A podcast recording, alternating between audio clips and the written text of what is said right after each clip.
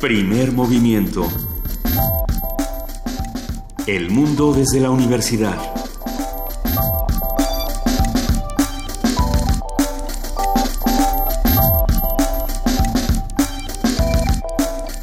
Muy buenos días, son las 7 de la mañana con 6 minutos. Hoy ya es viernes, hoy es 9 de junio y estamos empezando con primer movimiento. Queridísimo Miguel Ángel Quemain, muy buenos días. ¿cómo Hola Luisa, buenos días, ¿cómo estás? Estamos aquí haciendo unas maniobras aquí en la, en la cabina todos juntos para iniciar este programa y nos da, nos da muchísimo gusto eh, una vez más estar con ustedes. Querido Miguel Ángel, amanecemos con noticias interesantes. Por un lado ya llegó Angela Merkel a nuestro país. Eh, sí, sí la canciller alemana está, está aquí y bueno, hay muchas cosas que, que, los ciudadanos mexicanos le piden, lo cual es interesante, ¿no? que, le están pidiendo que se pronuncie eh, por los derechos humanos, por lo que está pasando con la violencia hacia los periodistas. ¿no? Son muchas organizaciones las que han firmado diferentes cartas y demás, y bueno, pues habrá que ver qué pasa. Alemania, Alemania es un país que tiene una larga data diplomática en México desde el siglo XIX, ¿no? Le tocó prácticamente a Juárez recibir todo ese mundo, todo ese mundo diplomático alemán y desde Helmut Kohl hay una, hay una colaboración muy intensa por, por colaborar con la cultura alemana, no solamente enseñar el alemán y hacer negocios, sino la cultura alemana. ¿no? Creo que es importante las demandas que le puedan hacer a Merkel. Y habrá que ver, porque en 15 años no había venido una canciller alemana a nuestro país. Entonces vamos a ver de qué se trata. Querida Juana Inés de esa jefa de información, buenos días. ¿Cómo están? Buenos días. Hay que decir que esta visita se lleva a cabo en el marco de la, del año dual Alemania-México, estos, estos intercambios culturales y sociales que se llevan a cabo entre diferentes países. El año pasado fue con Gran Bretaña, este, este año es con Alemania y bueno, pues vamos viendo qué sale de, todo esto. También estuvimos ayer siguiendo la, la comparecencia la comparecencia y digamos las reverberaciones de esta comparecencia de, del ex jefe del, del de la Oficina de Investigación Federal de Estados Unidos, del FBI, James Comey, que, bueno, durante, en varias ocasiones dijo que tanto Trump como la Casa Blanca mentían.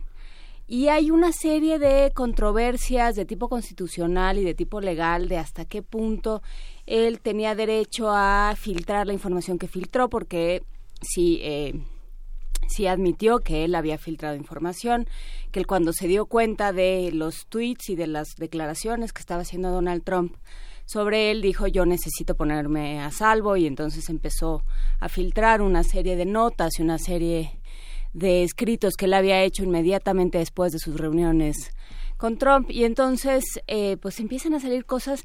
Y a mí lo que me parece más interesante es el papel de, de los medios de comunicación y sobre todo de los medios de comunicación que no quieren a Trump y que nunca lo han querido, ¿no? Todos esos que durante la campaña estuvieron eh, como jugando a la irrisión y diciendo este es este es ninguneable y este nunca va a llegar a ningún lado, ¿no? Sí. Y hay esta especie de gusto por, por lo mal que le está yendo al gobierno de Trump y, y a mí me parece un poco peligroso, ¿no? Porque pues, que nos dé gusto que le vaya mal a Trump. Ajá, o sea, hay una parte eh, muy humana de decir, ya ven, ¿no? pero también pues es, el jefe de un estado, es el jefe de un gobierno.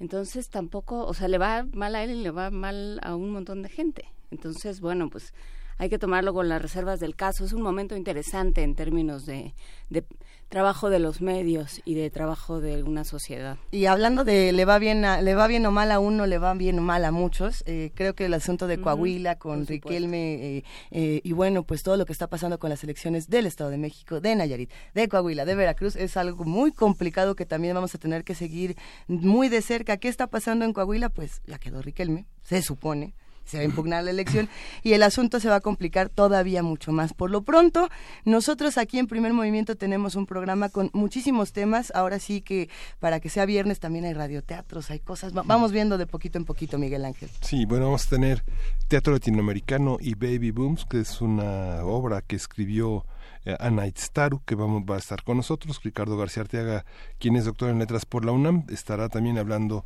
de esta obra que estará en la gruta. Tenemos radioteatro sorpresa, ¡yay! Después de hablar precisamente con Ricardo García y con Ana Istaru. Así que vamos a hacer nosotros nuestra propia nuestra versión. Propia vamos a ver de qué se trata. Sí. En orden internacional vamos a trabajar sobre las elecciones en Gran Bretaña.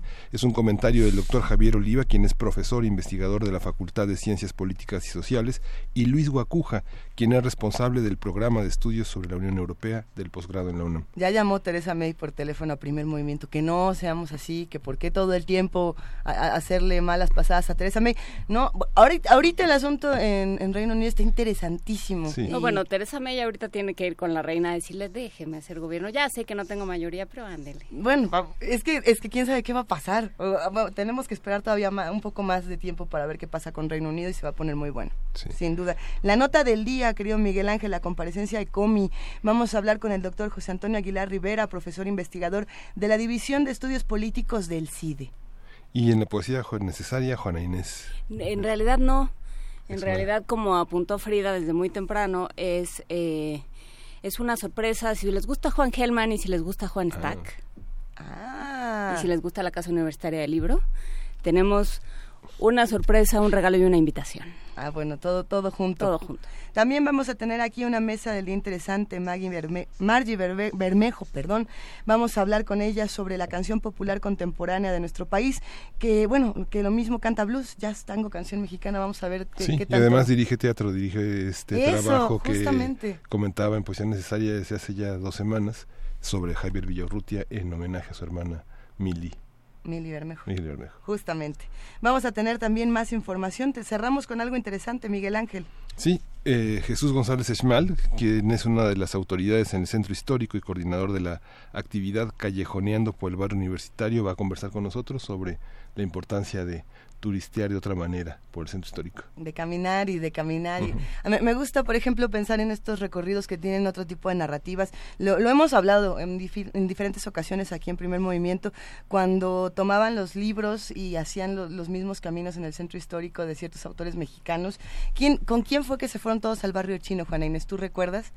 ¿Fue con el complot mongol? Sí.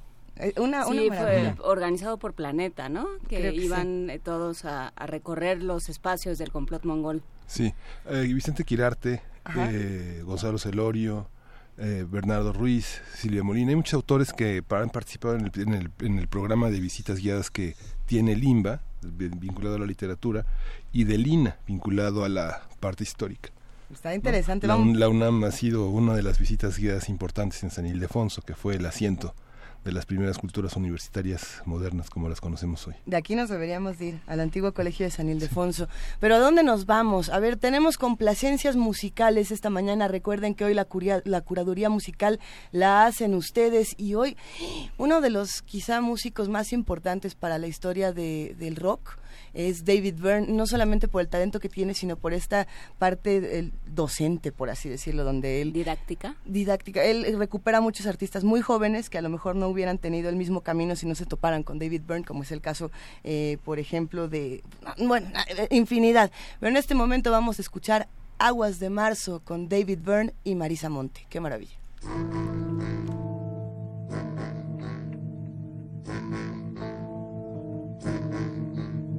Stick, a stone, it's the end of the road.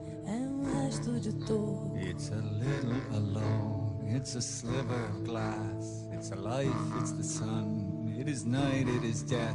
It's a trap, it's a gun. É peroba do campo, é o nó da madeira. Canga, candeia, é matita pereira. É madeira de vento, tombo da ribanceira. É um mistério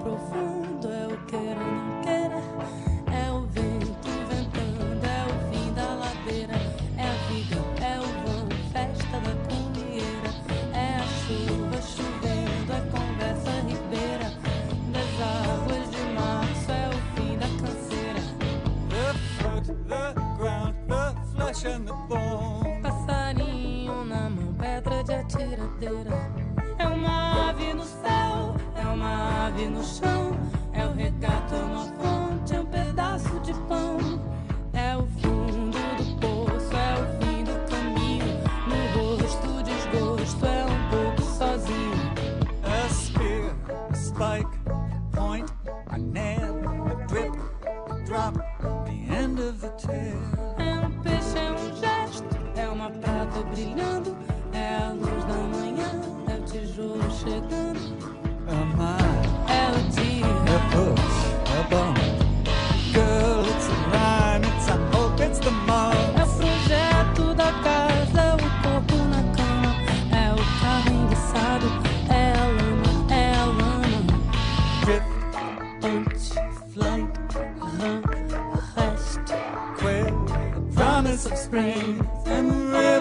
riverbanks talk of the waters of March. It's the promised life, it's the joy in your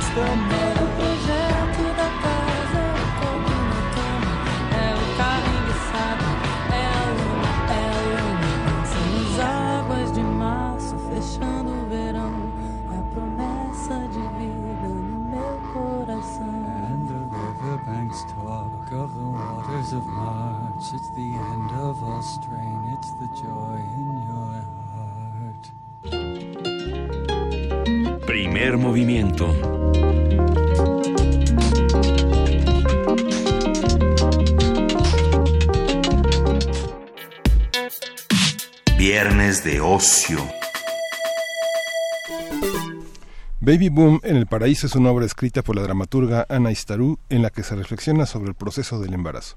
A través de un lenguaje de ironía y humor, este montaje dirigido por Ricardo García Arteaga ofrece una crítica a los diferentes aspectos que rodean a la maternidad, los roles y presiones sociales y familiares, así como los prejuicios y las inseguridades y confusiones que enfrenta una madre primeriza. A partir de esta puesta en escena hablaremos sobre las propuestas de teatro latinoamericano, lo que nos une y lo que nos distingue. Y bueno, nos acompañan aquí en la cabina Ricardo García Arteaga, él es doctor en letras por la UNAM y profesor de tiempo completo en el Colegio de Literatura Dramática y Teatro de la Facultad de Filosofía y Letras de la UNAM. Ricardo, bienvenido, ¿cómo estás? Bueno, buen día.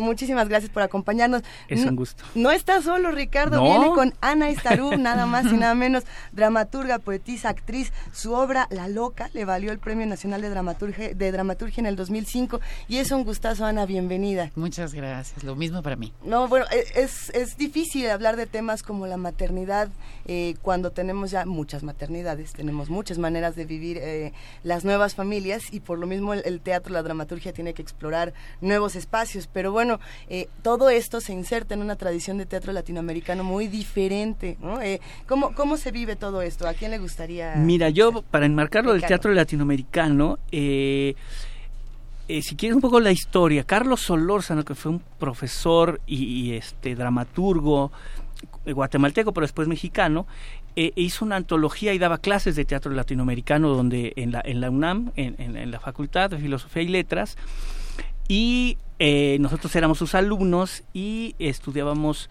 un- una antología que él hizo en el 64 de teatro hispanoamericano y nosotros decidimos hacer otra porque somos profesores de teatro latinoamericano en, en- en la facultad. sí. Hicimos otra en el 2012 y lo interesante que yo creo que debemos acercarnos más a América Latina, estamos cometiendo un error no hacerlo y en el teatro igual, o sea, desconocemos muchas cosas que están pasando. Pero, pero son detectives privados. ¿Cómo, ¿Cómo conocen el teatro latinoamericano si casi no se publica y que es, es, es una, es, No, una- es- sí. es- es un secreto, ¿no? Eh, no, sí se publica mucho, no lo conocemos, pero también nos gusta viajar y este ahora hemos ido a, a- a varios países de América Latina. Yo desde hace 15 años voy a Argentina, a Uruguay, a Chile. eh, eh, he estado en- en- en- recientemente el año pasado en, en el Encuentro Nacional de Teatro en Costa Rica, estuve una semana y hay mucho teatro eh, latinoamericano, pero no lo conocemos. ¿no? Eh, ese es como el, el contexto de, de- de los estudios de, de teatro latinoamericano en la Facultad de Filosofía y Letras. Interesante, interesante porque en efecto no no es que no exista el teatro No. latinoamericano, es que no, no, no lo buscamos, ¿no? Eh, Las puestas en escena, sin embargo, en nuestro país, yo creo que sí tendríamos muchas de teatro Sí. latinoamericano. Además, bueno, es, interesante que esté esta mancuerna aquí, trabajando el dramaturgo con, con el director y que sea un director como, como tú, Ricardo, que eres eh, del colegio del colegio de teatro, un Sí. colegio en donde verdadera- verdaderamente se reflexiona sobre los problemas de la puesta en escena y que Ana no es una dramaturga nueva, es una dramaturga con una larga trayectoria que ha trabajado en la poesía.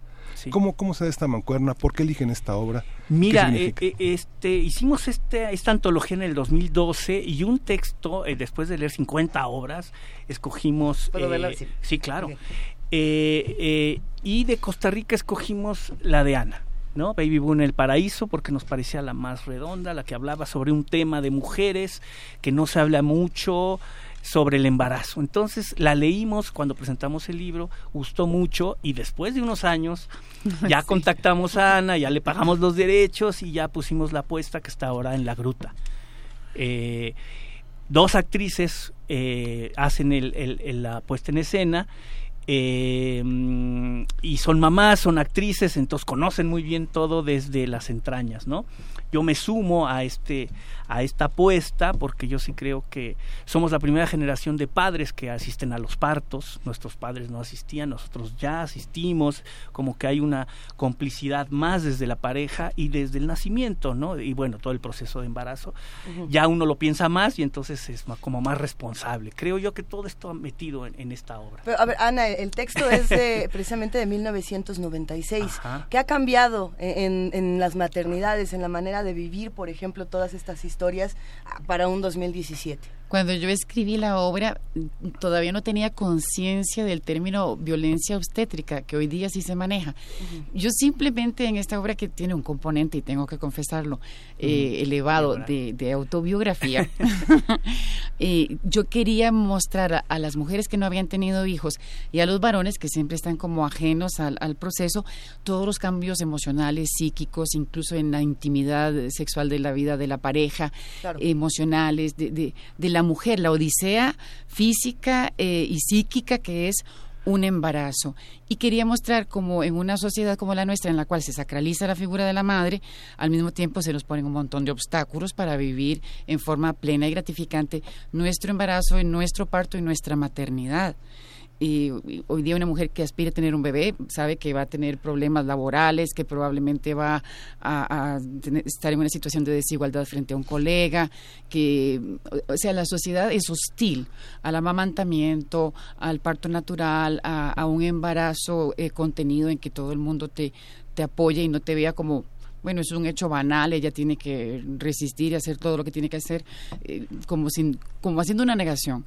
Entonces, eh, hoy día, por ejemplo, en mi país, esta obra que, que se estrenó en, en- aquel momento en que el hombre, al hombre se le excluía de- del parto, más bien eh, el Seguro Social costarricense me ha comprado el espectáculo para sensibilizar al personal hospitalario para que se den cuenta del poder que tiene un médico, un- una enfermera eh, sobre, sobre una parturienta que no conoce sus derechos y que entra y, y- a una clínica y pasa a ser como una red en la que todo el mundo decide por ella. La, la idea es que este, modificar la, la actitud de la sociedad y que se den cuenta de que es un, un hecho maravilloso y de que necesita apoyo y eh, respeto. Entonces sí han cambiado las cosas. Lo que hay que cambiar ahora no es tanto el Estado como la mentalidad en lo privado, ¿verdad? En el ámbito de lo íntimo. Que el varón se involucre más, que, asista al parto como un apoyo y ojalá después que sea un padre atento y conectado a esa criatura, que siente la presencia también física del varón. Ahí ah, podríamos pensar en otra cosa que me, a mí me, siempre me ha llamado mucho la atención y es decir, eh, los hombres no se involucran por muchas razones. ¿no? Muchas tienen que ver con educación, con los modelos que ya traen claro. y otras también tienen que ver con las mismas estructuras de los servicios de salud, ¿no? que era algo que, que habíamos platicado en otras ocasiones aquí en el programa. Si a los hombres no les dan eh, incapacidades para que puedan quedarse tres meses con, con sus hijos, pues no lo van a hacer. No por, ni siquiera es porque quieran o porque no quieran. ¿no? Pero aparte, en nuestro sector salud no dejan entrar a los varones en el ISTE, en el seguro, claro, son muchos, pero, pero no los incluyen, ¿no? Entonces todavía hay esa exclusión. En, en clínicas privadas y obviamente entras y todo, pero en el seguro no, no se permite. Las desigualdades van para los dos Así lados, es. ¿no? Sí, que es algo sí, que, que es sí, sí. interesante estudiarlo. Y desde la dramaturgia, pues se pueden contar muchas historias. Ahora que decías esto de hay muchos obstáculos eh, para la- las maternidades, ¿cuáles? Por ejemplo, ¿no? el control social sobre la embarazada, el control familiar sobre lo que va a ser, cómo tiene que criar ese niño, eh, si quiere amamantar va a haber una, una gran hostilidad social, em, el, pa- el marido va a querer que, el- que, eh, esos pechos que alimentan al bebé sean de él, que por estar dan- amamantando eh, va a dejar de tomar la pastilla y entonces va, va, a tener, va a tener que utilizar preservativo. Bueno, estas cosas no están en la obra, eso sería el segundo capítulo, porque la obra, la obra llega hasta, Lo oculto. hasta, el, hasta el momento del parto, pero eh, em, hay una serie de, em, de dificultades que se le presentan a cualquier mujer para, para vivir su maternidad. Bueno, mencionaba el asunto laboral, pero también la incomprensión de sus cambios, este, por ejemplo, em, a nivel de hormonas, eh, el, el- los- el cambio que significa este, el, el- el parto, el baby blues que puede venir después, las reacciones que nos parecen eh, incomprensibles y que en realidad tienen un fundamento corporal. Eh, yo, yo creo que la obra debe ser vista por, por el público porque trata todos estos temas, pero tratando de que sea no, no melodramático, sino en una forma más hilarante y tratando de quitar la carga edulcorada que casi siempre tienen las manifestaciones que tienen que ver con la maternidad, ¿no? Las sacralizamos y las la alejamos de su corporalidad. Aquí se está hablando del cuerpo. El hecho de negar el cuerpo, pues es una dificultad que enfrenta la mujer. Pero por- pasa también por cómo hemos construido la maternidad, ¿no? Eh, O sea, si, a ver, o sea, la, la gran madre de esta, de esta cultura es Tonantzin, es la Virgen de Guadalupe. Claro, que él da asepsia sexual. ¿verdad? Eh, Concebir sin pasar por la relación sexual es la asepsia sexual, es, es un ejemplo esquizofrénico, algo, algo a lo que no podremos acceder jamás las mujeres. Y, mm, y bueno, eh, a- hablar del cuerpo, de la corporalidad, es este dar, eh, bueno, me perdí un poco en mi idea, pero... Hay, hay algo que puede que pues, se, se puede también discutir y es pensar que este mismo tema no se vive igual en Costa Rica que en México, que en otras partes de Latinoamérica y el mismo teatro latinoamericano tendría que tener estas discusiones de maneras distintas, ¿no? ¿Cómo han sido cómo han sido estas diferencias, por ejemplo? ¿Cómo cómo las encuentran, Ricardo? Eh, yo encuentro más similitudes, ¿eh? O sea, en Ah, Latinoamérica sí, encuentro, no, no, hay diferencias, bueno. pero, pero hay muchas similitudes. O sea, venimos de una cuestión eh, eh, indígena y después de un mestizaje eh, con los españoles, etcétera. Y sí veo muchas cosas comunes. O sea, si tú vas a muchos lugares de Latinoamérica, dices, hablamos español, claro, con diferentes acentos, la iglesia era muy fuerte. O sea, sí hay cosas más comunes que diferencias. Eh, yo podría decirlo, ¿no? Entonces yo creo que el- la circulación de este tipo de problemáticas y este tipo de textos circulan de una manera más natural porque tenemos los mismos problemas, eh, Sí. aunque Costa Rica y, y en este caso porque ella es de Costa Rica, pero eh, hay diferencias, ¿no? Ya me acordé de lo que iba a decir. No, lo que quería decir es lo siguiente, que siempre vemos la maternidad como el sacrificio, la autonegación, inmolarse por el hijo. Amamos en la medida en que sufrimos, o sea, se, aso- se asocia a la maternidad con el martirio, Sufriente, ¿verdad? Eh, eh, y, lo que yo pretendo con la obra es también hablar de cómo socialmente se te va... eh, se te va eh, haciendo sentir que eh, que el embarazo es eso, un estorbo, un embarazo, que todo es pérdida, que tu cuerpo se va Claro. a deteriorar, que ya no vas a gustarle al macho, que, que tu función como hembra es ser, eh, de tener tu sexapil y la maternidad te, te va a desbaratar eso. Y todos esos mitos que, que, que amargan el proceso de la maternidad. Y el... eh, cuando es un momento de gran fuerza física, de gran vitalidad, en que incluso eh, la sensualidad se puede exacerbar. Mm. Cuando una mujer teme el embarazo y finalmente está embarazada, pues ya no hay, ya ese, ese temor que eventualmente podría tener, no, no, no lo generalizo, pero al desaparecer hace que la hembra se relaje, voy a decirlo en esos términos, e incluso eh, em, este, se acerca al, al hecho sexual de otra manera. La intimidad cambia, eh, y- pero eh, si lo asociamos solamente con enfermedad, lo vamos a vivir como enfermedad. Y es un momento de gran plenitud en la vida de, de una mujer. Mi idea, tanto en teatro como en poesía, que también lo he plasmado, es reivindicar ese momento de creación, que es el más fuerte que puede tener un ser humano, es crear otra persona, ¿no? Y decir, es algo gozoso, es algo, es algo Pleno. es algo bueno y, y- y físicamente también lo es y que merece el apoyo y el aplauso y el este la contención de todos los demás empezando por su círculo más inmediato ¿verdad? Por su pareja y por su familia Para quien quiera ir preparado a esta obra, que va a estar nada más los jueves, ¿verdad, Ricardo? Los jueves, sí. Quien quiera ir preparado está en la antología de teatro latinoamericano contemporáneo que hizo Oscar Armando García y está en el espacio del CECIT, que es una Sí. obra que fue premiada en Madrid y que se estrenó en Costa Rica y que tuvo el premio nacional a la mejor actriz. Esta, esto es, eh, esto es muy importante porque finalmente te ofrece un reto actoral fuerte. La obra tiene mucho humor, Sí. este tiene muchísima intensidad emocional, es Ujú. todo un diapasón, requiere una, un gran un, un actor profesional, Sí. es para un actor profesional, no es para cualquier actor, ¿no? Sí, ahora eh, en esta apuesta lo hacemos con dos actrices, Abelina Correa y Tania González, eh, eh, son Ariana y hacen los demás personajes. Entonces es un tour de force muy interesante, entre ellas haciendo otros ocho personajes y, y- y ellas las dos arianas, ¿no? Una parte más racional y otra parte más este, emocional y se vuelve muy interesante la apuesta. Se abre a un público muy amplio, muy general, en el corazón de un teatro que está caliente, digamos, un teatro que está en el helénico y en Sí. la gruta, que es un espacio muy importante. Sí, sí, sí, sigue siendo un espacio donde hay mucha variedad y, y cosas muy interesantes que hay que ver. es un reto grande para las actrices porque tiene que haber una celeridad, tiene que haber un ritmo de comedia, pero también está contrastado por momentos de, de gran emotividad. Sí. La, la idea de la obra es que estas fibras que, que sensibilicen a la gente y, y el público agradece realmente cuando, cuando algo le agarra la entraña, ¿no?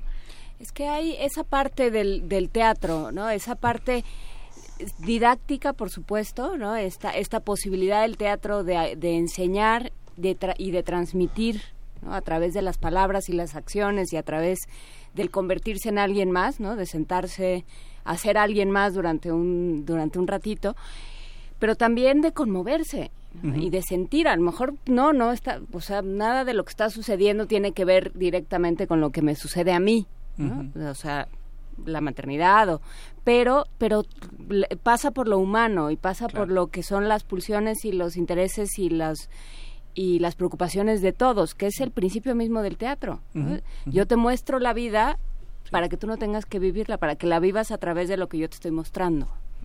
Y el humor es muy importante Claro. porque eh, lo que platicábamos ayer es que también eh, eh, los hombres, si le participan de este humor, bajan sus defensas y se ponen a reflexionar un poco más sobre ese machismo que obviamente sigue existiendo muy fuertemente, pero que hay que como rebajarlo y, y- y platicarlo y, y visibilizarlo y, y- y adelgazarlo, creo yo, ¿no? Entonces esta obra sirve para eso. Ah, Hay un reto, quizás hasta entre las mismas mujeres, eh, la- la- para las actrices, por ejemplo, o para las que van a, ver esta obra, no solamente las que son madres o han tenido la experiencia del embarazo, sino las que no lo han tenido y no lo quieren, ¿no? Y que también Claro, hay como una cosa de, ay, pues, pues tú porque eres este mamá, Claro, ¿no? Y, claro. y ya eres menos porque pues te metiste en este rollo heteronormativo es. de tener hijos. Y la otra Sí. que dice, ah, pues es que tú no lo vas a entender Porque no eres porque madre. no eres madre. Claro, ¿no? se Y crea están los un- dos juegos. Exacto. Y es un enfrentamiento para muchos estéril e innecesario.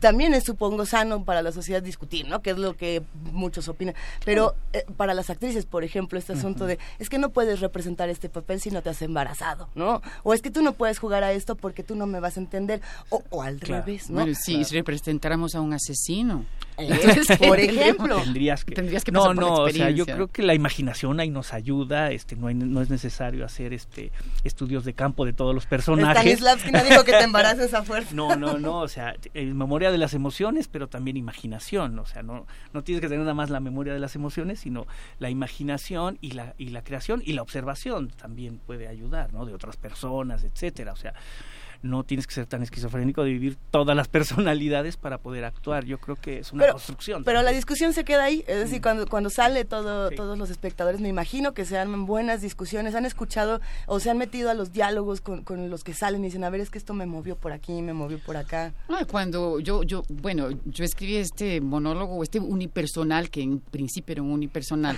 eh, de alguna forma para dar- darle trabajo a la actriz que yo era, ¿no? Y eh, cuando terminaba la función, la gente me esperaba enseñándome las fotos de sus hijos y contándome cómo habían sido sus partos.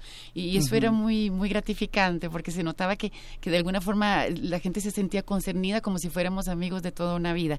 Lo importante para mí de esta obra, y ya que vos lo señalabas sobre el asunto de la maternidad, es que también da ocasión a las personas que no han sido madres de, de acercarse un poco a- a- al, al hecho en sí.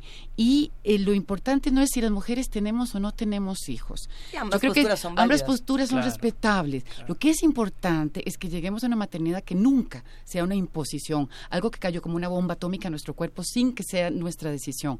La maternidad tiene que ser eh, una decisión soberana sobre nuestro cuerpo y tenemos que poder tener las herramientas como personas para, para, para decidirlo. Si no es una, un arma que se, se utiliza para doblegarnos, ¿no? La maternidad impuesta es la cosa más terrible, es una violación.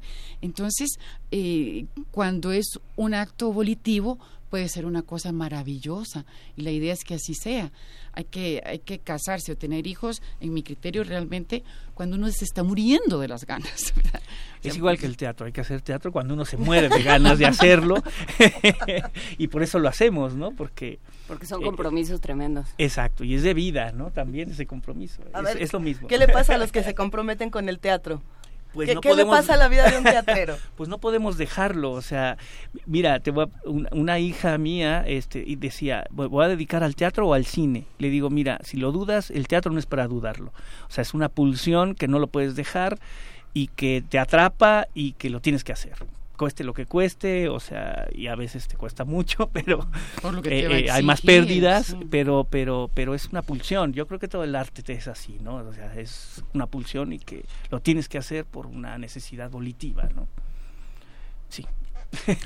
Dos actrices, eh, es un laboratorio prácticamente todos los jueves. ¿Cuánto dura la obra y van a estar hasta cuándo? Y- La obra dura una hora, una hora cinco. eh, vamos a estar todo junio, los jueves de junio y los dos primeros jueves de julio a las ocho y media en, en la gruta, en el Centro Cultural Helénico. Lleguen temprano porque se, hay mucho tráfico en toda esa zona. Ayer lo vivimos y todos los jueves. Y, eh, ¿qué más me preguntabas? que es un, es un laboratorio prácticamente. ¿Con qué se va a encontrar? ¿Con, con quién, con qué se va a encontrar el público? El público se va a encontrar con dos actrices que las van a divertir, a conmover y a hacer reflexionar sobre el cuerpo femenino y los cambios en el cuerpo femenino en este en este periodo de, de- de- del embarazo. Nos ¿no? van a hacer carcajearse, realmente Sí. son tienen Muy un divertido. juego gestual que es una maravilla, eh, porque hay, hay una gran simplicidad en la escenografía y en los recursos. Entonces realmente todo se basa en, en la agilidad de la historia y en el, en el trabajo maravilloso que hacen las dos. Yo me quedé patitiesa cuando me di cuenta de que dos actrices iban a hacer un mismo personaje y yo dije, ¿qué es esto? Porque eh, nunca se ha presentado esa propuesta. La obra se ha montado mucho en muchos países de América Latina. También se ha montado mucho en España. Incluso se hizo una versión radiofónica en alemán que en algún momento se, se presentó en Colonia. Ah, ¿Se puede encontrar esta versión en internet? A lo mejor para Sí, en un Sí, fragmento. sí se tiene.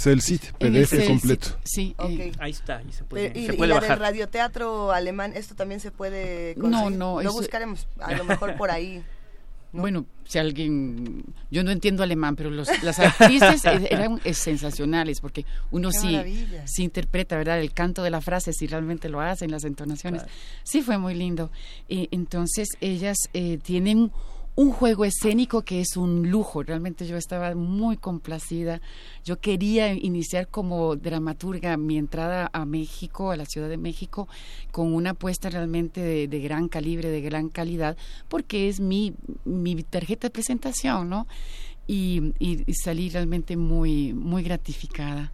Así que la recomiendo de corazón, no solo porque yo la haya firmado, sino porque si no me hubiera gustado la apuesta, mm, pues realmente no no estaría estimulando al público para que la viera. Porque... Y creo que no nada más es para mujeres, sino también para, para hombres, ¿no? O sea, hay que reflexionar sobre Por esto. Y, este, y participan también en, en, en, en, en la apuesta, porque se habla, el, eh, la obra también tiene una metáfora como de fútbol, eh, donde todo mundo cuando va, va, van a nacer el bebé, todos se van del lado del bebé y dejan a ella sola. Sí, hay una hay un- metáfora La entre- transformación en mamífero. Sí, claro que cuando... me. Sí. Es que ahí, ahí hay algo también que llama mucho la atención y es pensar cómo todos estos temas se viven desde el humor, Sí. ¿no? Y, Sí. y cómo además pareciera que en el teatro, no voy a decir en todo el teatro latinoamericano porque te- temería equivocarme y Miguel Ángel sabe mucho más de este tema, eh, y usted también, o sea, que bueno, ¿qué puedo yo decir? Pero eh, sí me he notado este asunto de la posdramaturgia, de que todo se ha vuelto no solamente solemne, sino... eh, como con este discurso a veces impenetrable de te voy a poner muchas palabras muy extrañas que no vas a entender, las voy a decir muy rápido, las voy a decir inconexas y a ver qué pescaste de mi obra que Claro, tiene muchos pero creo que raros, también ¿no? hay una parte en el teatro latinoamericano de humor, ¿no? Incluso humor Se negro, cuando está se agradece negro. y humor negro, humor inteligente. eh, eh, esta obra tiene un humor como más más simple, pero te hace reflexionar, bueno. o sea, profundo. Creo que yo y sales también emocionado, ¿no? Este no porque yo la he dirigido, pero la, la obra tiene esa, esa fuerza en escena y por eso los invitamos a que vayan. Hay, hay muchas hay muchas preguntas en redes sociales, muchísimos comentarios ¿Ah, sí? eh, de personas que se quieren acercar, que por supuesto también, por ejemplo, Rosario Martínez dice, cuando las mujeres cuando las mujeres tienen a su bebé, dicen que se alivió, ¿a qué a qué estaba enfermo? ¿De qué está enferma? ¿Qué Claro, eso trata en la obra. De eso se habla en, en la obra. Se dice. ¿por qué se llama aliviar? Claro, no es una gangrena, Es un ¿no? bebé, no una gangrena. Claro, entonces Claro, porque en francés se dice caer embarazada, ¿verdad? Eso es una caída. Sí, hay- hay Todos todo- los términos son negativos. Claro, hay una Entonces, razón construcción de- Rosario. de- del proceso de, maternidad muy negativo en nuestra sociedad occidental, ¿no? Entonces de eso se trata, de reflexión. Está, está buenísimo. Vamos a subir toda la información a redes sociales y, y, pues bueno, ¿dónde los podemos seguir para conocer más de todo el Hay trabajo una que están página en? Facebook que es Baby Boom Teatro, ahí estamos este, en Mm. redes. Eh, eh, estamos los jueves, te digo, de junio y de, de los, los dos primeros de julio. Y este, estaremos también dando giras con esta obra, que ese es nuestro interés, para que más personas la vean y se, Y es para todo el público. En la cartelera Es- decía es a partir de 12 años. De puede 12 entrar, años, ¿no? exactamente, sí. Eh, es para todo público, después de 12 años, porque pensamos que esos temas antes Mira que el no. tema del embarazo adolescente se quedó por ahí. Sí, ¿no? es que, No es, que es muy interesante. hoy. Digo, en México, donde el embarazo Ana adolescente es un problema. giras, precisamente me estaba platicando eh, en, en centros de salud y en muchos otros lugares donde sí se necesita hablar del tema. Eh, para primarias, eh, yo creo que sí está, está me ha bien. toma- me- me- he tenido la oportunidad de hacer esa, esas presentaciones en mi país, eh, contratada por el Seguro Social, para grupos de madres adolescentes precisamente. ¿Qué tema? Sí, un ¿Qué tema. tema? Vamos todos a ver precisamente Baby Boom en el Paraíso de Ana Estarú en la dirección de Ricardo García Arteaga. Qué gustazo que nos hayan acompañado y qué rica entrevista. Muchas gracias. Pues muchas gracias a ustedes. ustedes Gracias, y felicidades Ricardo. por el programa. Gracias. Gracias, Nos vemos en la gruta. Gracias. Gracias. Y acá seguimos en primer movimiento. Quédense con nosotros. Primer movimiento.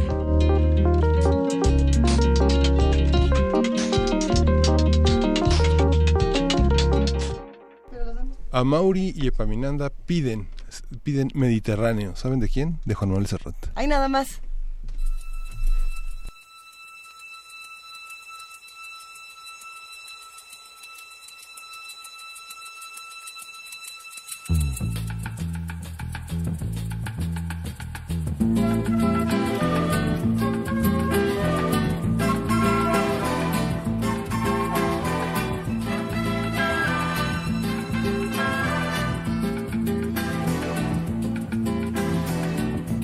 Porque mi niñez sigue jugando en tu playa y escondido tras las cañas duerme mi amor. Llevo tu luz y tu olor por donde quiera que vaya y amontonado en tu arena Guardo amor, juegos y penas yo, que en la piel tengo el sabor amargo del llanto eterno.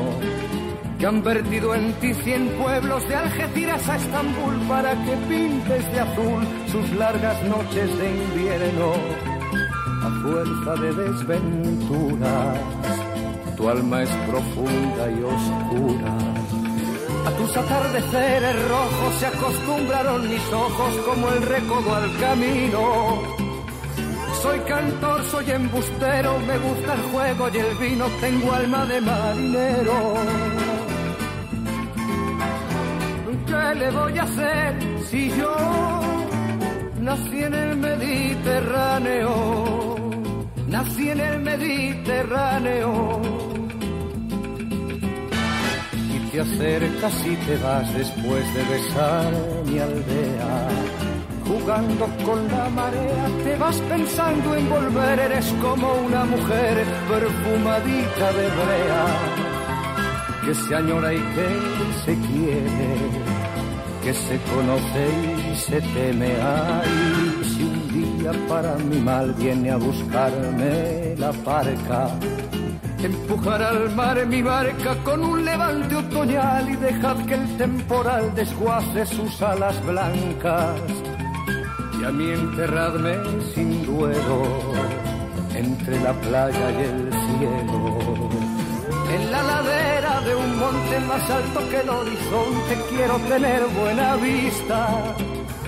Mi cuerpo será camino, le daré verde a los pinos y amarillo a la genista. Cerca del mar porque yo nací en el Mediterráneo, nací en el Mediterráneo, nací en el Mediterráneo.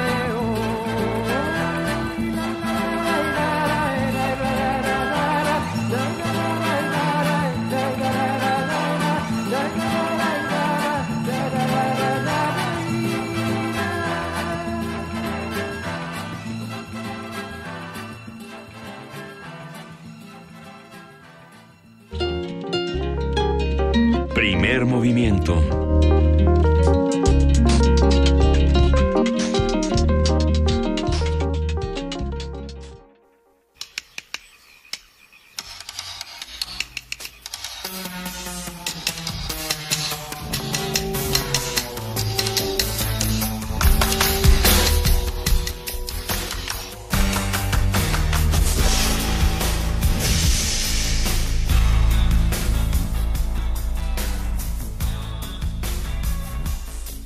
Pequeño problema.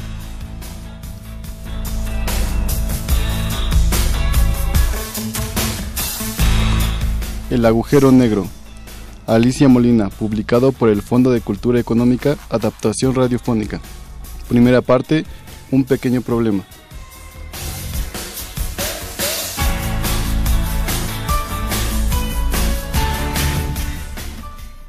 Camila tenía un pequeño problema.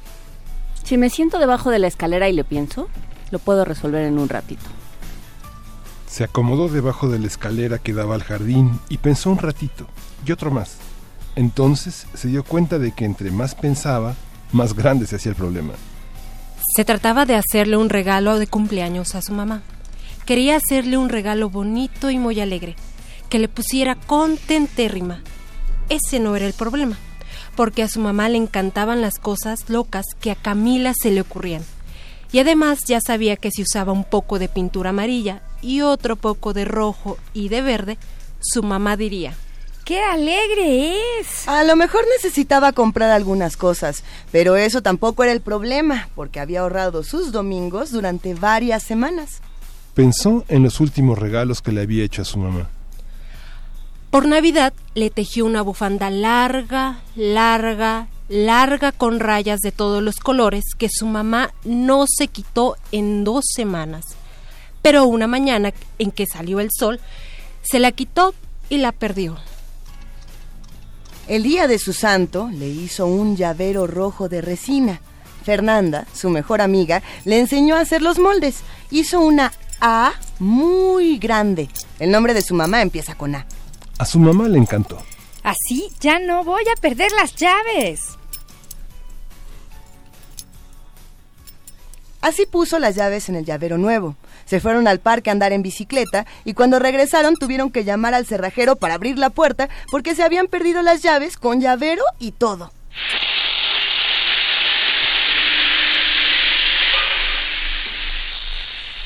Y es que este era el problema. Su mamá perdía todo. Perdía las llaves, perdía la canasta del mandado cuando iba al mercado, perdía aretes, papeles importantes y papeles insignificantes, la tapa de la pasta de dientes, su anillo de bodas, las sombreras de su suéter favorito y una vez hasta perdió una cebolla cuando estaba cocinando. Lo peor de todo era que cuando su mamá perdía esas cosas, también perdía otras más importantes, el tiempo, la paciencia y el buen humor. El problema de Camila era encontrar un regalo bonito, alegre, divertido, barato y que... No se pudiera perder.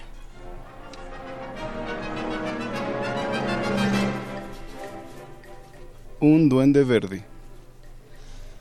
Camila se pasó la tarde descartando ideas, pues su mamá era capaz de perder casi todo lo que la niña podía imaginar.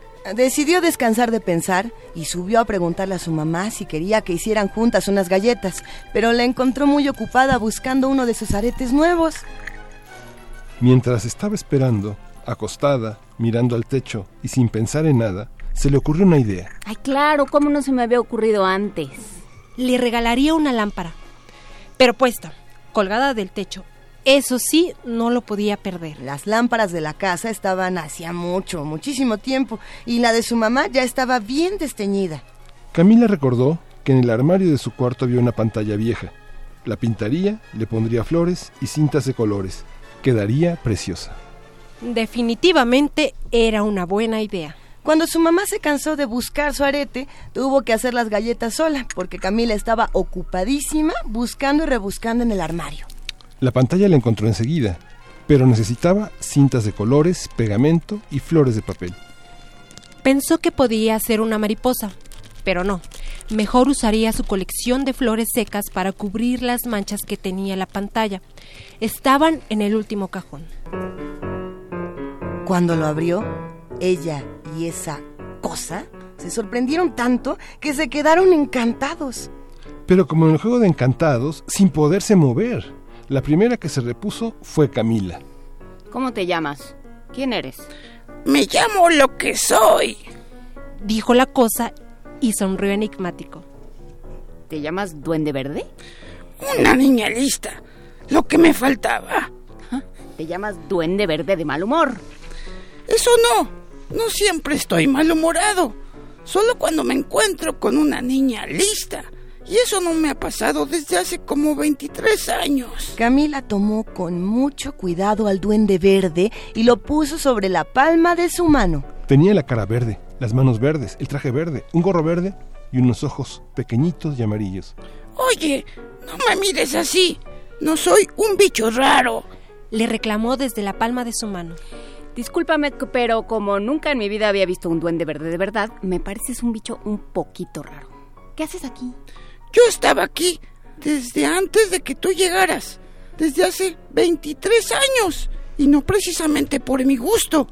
La que tiene que explicar qué hace aquí eres tú. Tú acabas de llegar.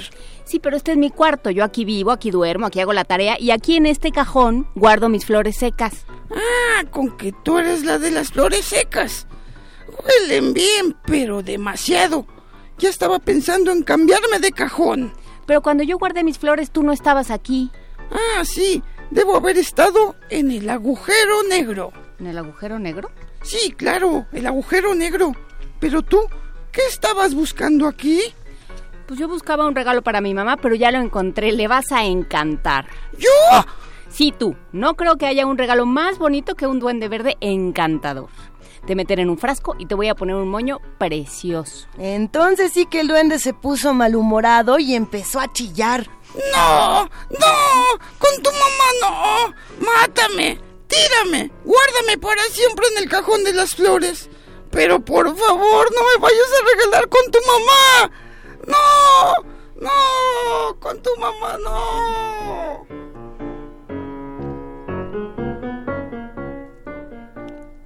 Si quieren saber la historia del Duende Verde y por qué no quería ser el regalo para la mamá de Camila, sintonícenos el próximo viernes a la misma hora por el 96.1 de FM. Esto fue El Agujero Negro, Alicia Molina, publicado por el Fondo de Cultura Económica, Adaptación Radiofónica, primera parte.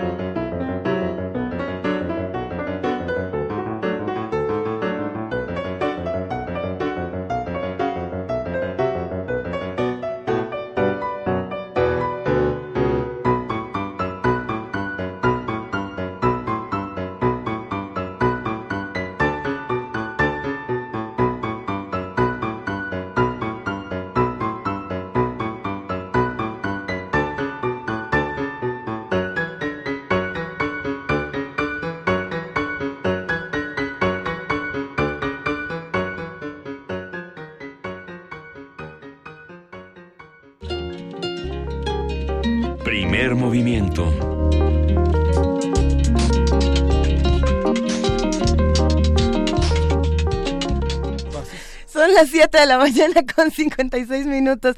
¿Qué tal, querido Miguel Ángel, la voz de Toño Quijano? Le mandamos un gran abrazo a ese duende verde. Sí, la vocación, es la vocación.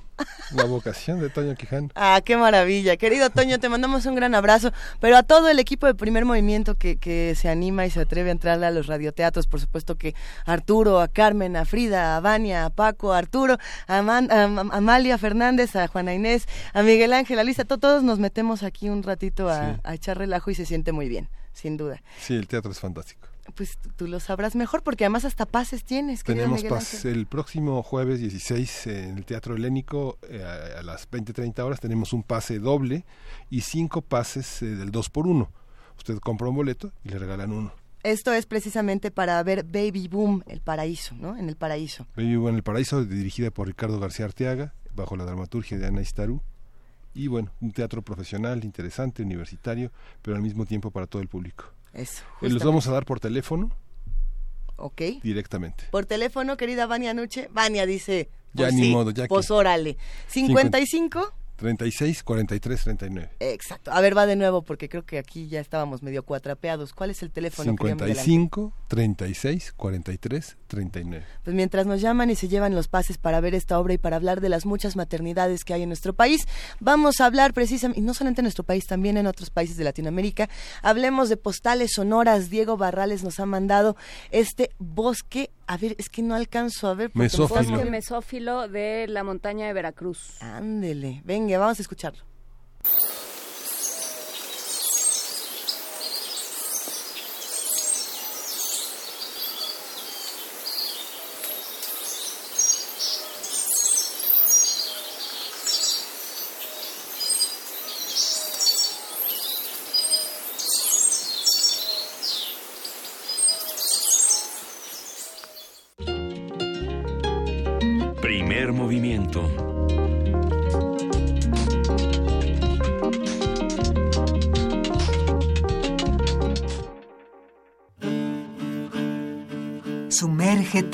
Música del planeta.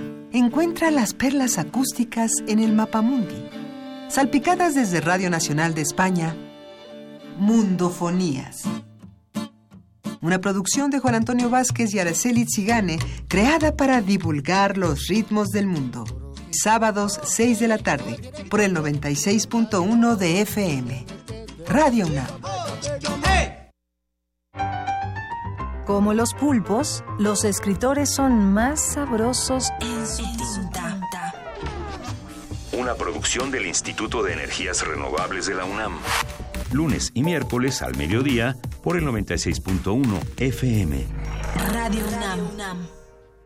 Como tú, yo vivo con miedo a no tener trabajo, a que mis hijos no lleguen a casa sanos y salvos, a que el dinero no me alcance para llegar a fin de mes, a que me atropellen otra vez con falsas promesas, a que me violen con las mismas mentiras de siempre. Al igual que tú, siento que nadie está de mi lado, nadie, excepto el PT.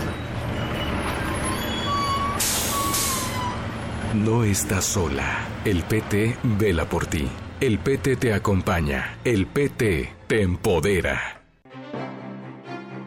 El Museo Nacional de Arte exhibe la muestra Melancolía, integrada por 130 piezas de 80 artistas mexicanos, novohispanos, modernos y contemporáneos, que aluden al complejo sentimiento de la melancolía con obras de Diego Rivera, Germán Gedovius, David Alfaro Siqueiros, Manuel Rodríguez Lozano, Arturo Rivera, Julio Ruelas, Rufino Tamayo y Cristóbal de Villalpando, entre otros. El Museo Nacional de Arte se ubica en la calle de Tacuba número 8, Centro Histórico de la Ciudad de México.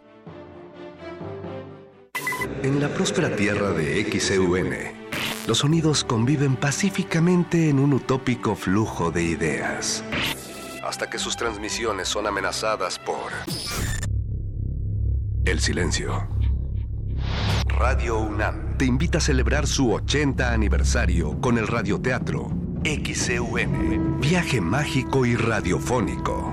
Miércoles 14 de junio, 5 de la tarde. Sala Julián Carrillo de Radio UNAM, Adolfo Prieto 133, Colonia del Valle. Entrada libre. El cupo es limitado. El cuadrante espera por ti. Radio UNAM. No estoy de acuerdo con usted en que hay un país antes Tlatelolco y Los sonidos, como la energía, no se destruyen, se transforman. Este mes, Radio UNAM cumple 80 años de transmisiones. Para celebrar, un grupo de artistas sonoros se reúnen a intervenir el acervo de la emisora. Rumbos radiales. Sé parte de esta experiencia sonora y escucha la presentación en 5.1 de las piezas que se obtuvieron como resultado de esta intervención. Sábado 10 de junio a las 6 de la tarde. Sala Julián Carrillo. Entrada libre. Radio UNAM.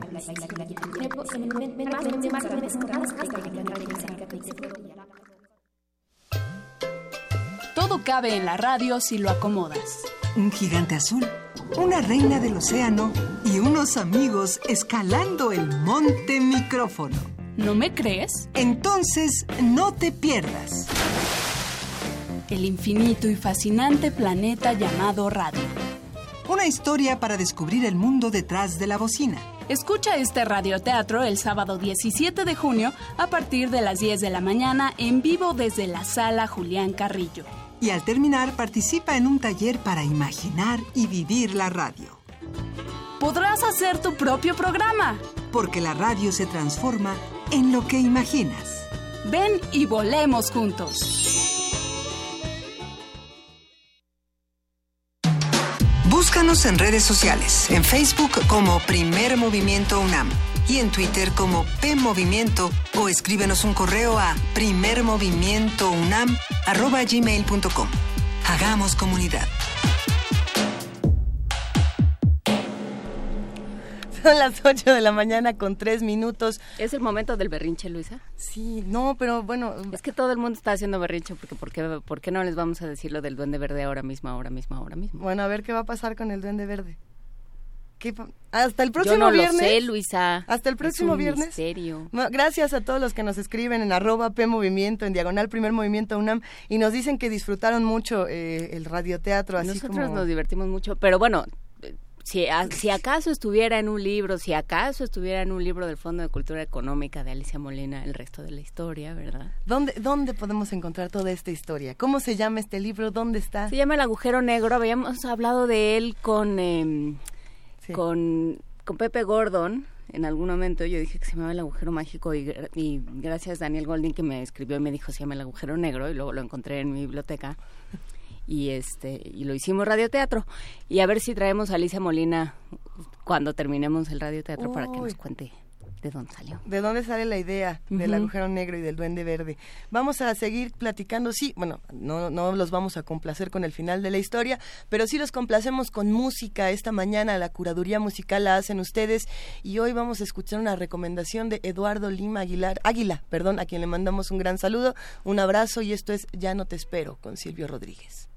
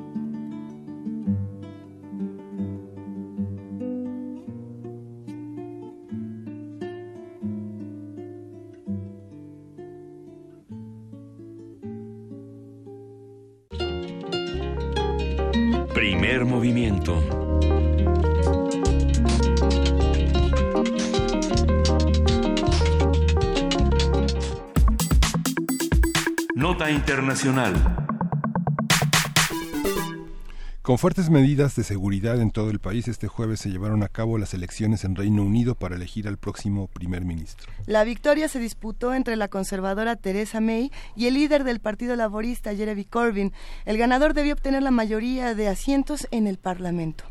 De acuerdo con una encuesta publicada ayer, tras el cierre de los centros de votación, el Partido Conservador de May contaba con 314 escaños, cifra insuficiente para conseguir la mayoría absoluta, mientras que el Partido Laborista de Corbyn sumaba 266 asientos. La cosa se complica. Estas elecciones sobresalen porque determinarán al gobierno que se encargará de negociar precisamente todo lo que ha ocurrido con el Brexit. Conversaremos hoy sobre el proceso electoral en Gran Bretaña con el doctor Luis Guacuja, responsable del programa de estudios sobre la Unión Europea del posgrado de la UNAM, y ya está en la línea Luis Guacuja. ¿Cómo estás, Luis? Buenos días. ¿Qué tal? Buenos días, Miguel Ángel, Juana Inés, Luisa. Saludos al auditorio. Buenos días, Luis Guacuja. A ver, cuéntanos, hoy en la, en la madrugada escuchaba a unos analistas de la BBC diciendo eh, hay que seguir la voluntad popular, nada más ahorita tenemos que averiguar cuál es la voluntad popular en Gran Bretaña. ¿Cómo leer estas, eh, estos resultados electorales? Bueno, eh, hay que verlos hacia atrás, pero también hacia adelante, ¿no?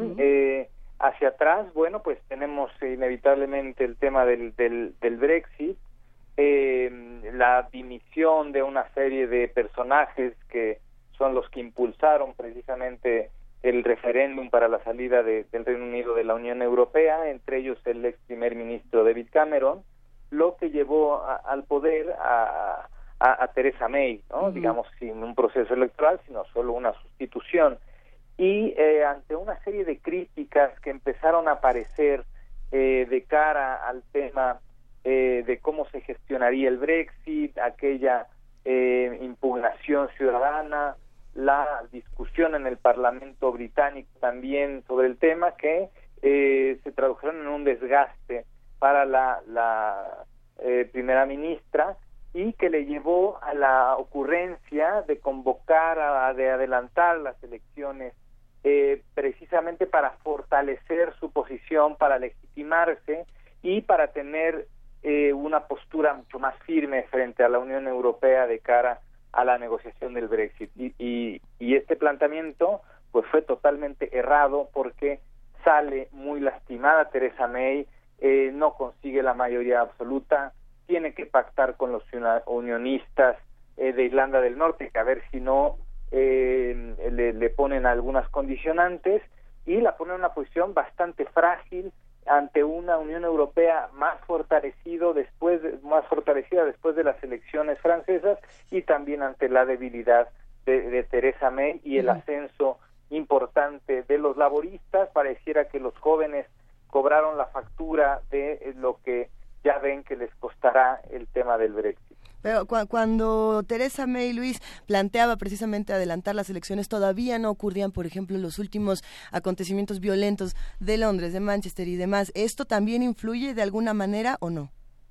Eh, yo pienso que poco, poco en el escenario, en el escenario británico. La verdad es que el Reino Unido es un país que, que tiene políticas de asimilación de la migración bastante sólidas y eh, y es un tema que pienso que no influyó ¿no? de manera determinante eh, en, en, el resultado electoral, porque tampoco estuvo el asunto en las campañas, ¿no? En esto también son bastante civilizados los británicos y no ensuciaron las campañas eh, como sí quiso eh, suceder en Francia, en el caso de, de, de Marine Le Pen. ¿Y qué ocurre entonces con Jeremy Corbyn? ¿Qué pasa con él?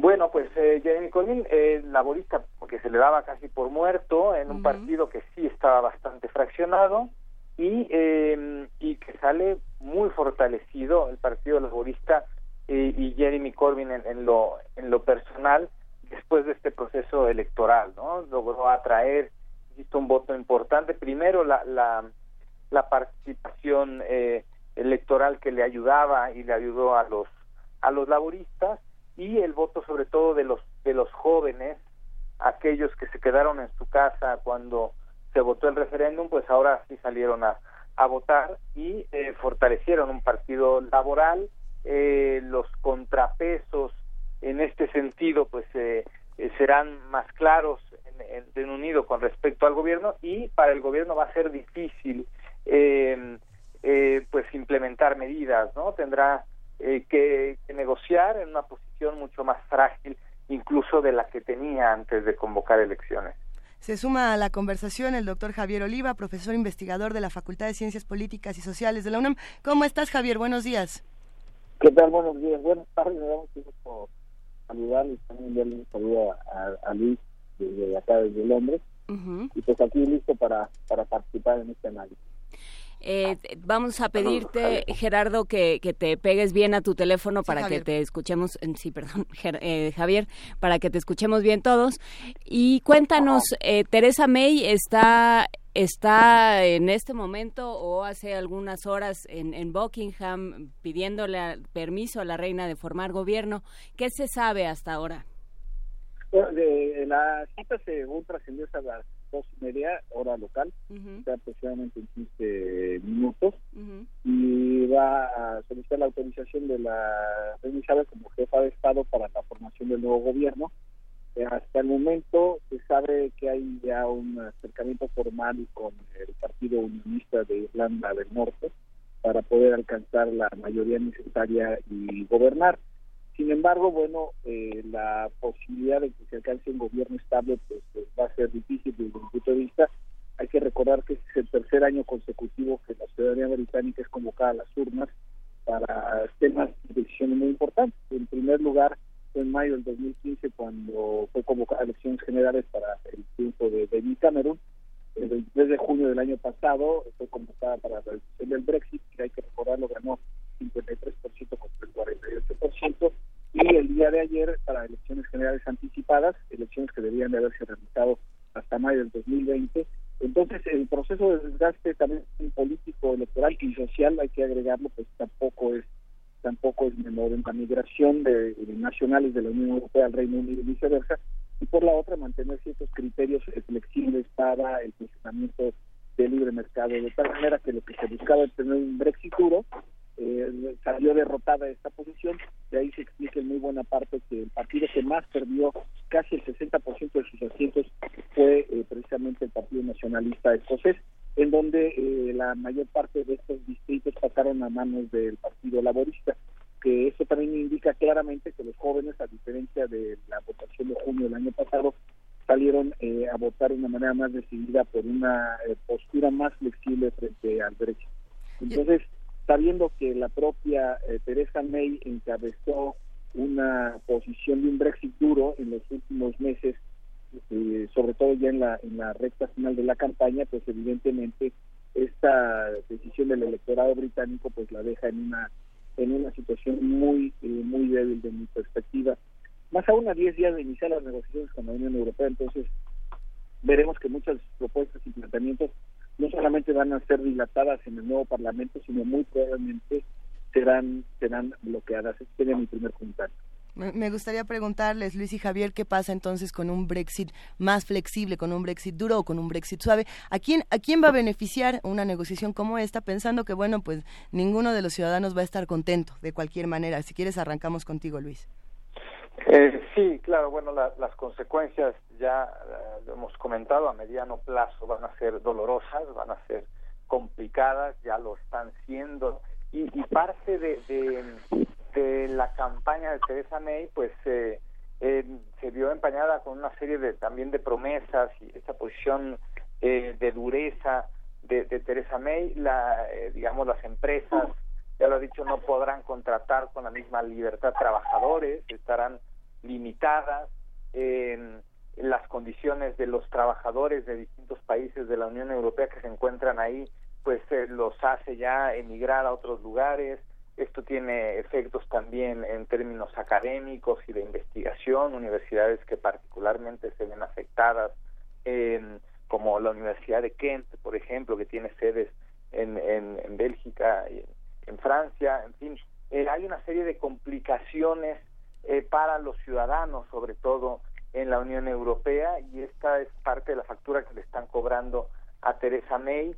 Eh, e insisto, las elecciones, el resultado de las elecciones francesas le da una, un respiro importante a la Unión Europea que la fortalece frente a, a la posición de Teresa May, que tendrá que suavizarse eh, porque tampoco tiene ya esta, esta mayoría, eh, muchos temas los tendrá que negociar eh, con las otras fuerzas políticas y, eh, y, y, bueno, ya las primeras reacciones desde Bruselas, desde la Comisión Europea y el Consejo Europeo son a ver que se apure, ¿no? Que se apure Teresa May a, a este a, al trámite del Brexit, ¿no? Y, y entonces con esta presión ahora por parte de Europa y con esta debilidad política con que llega eh, a la negociación del, del, Brexit de manera formal Teresa May, pues eh, la pone en una situación de desventaja.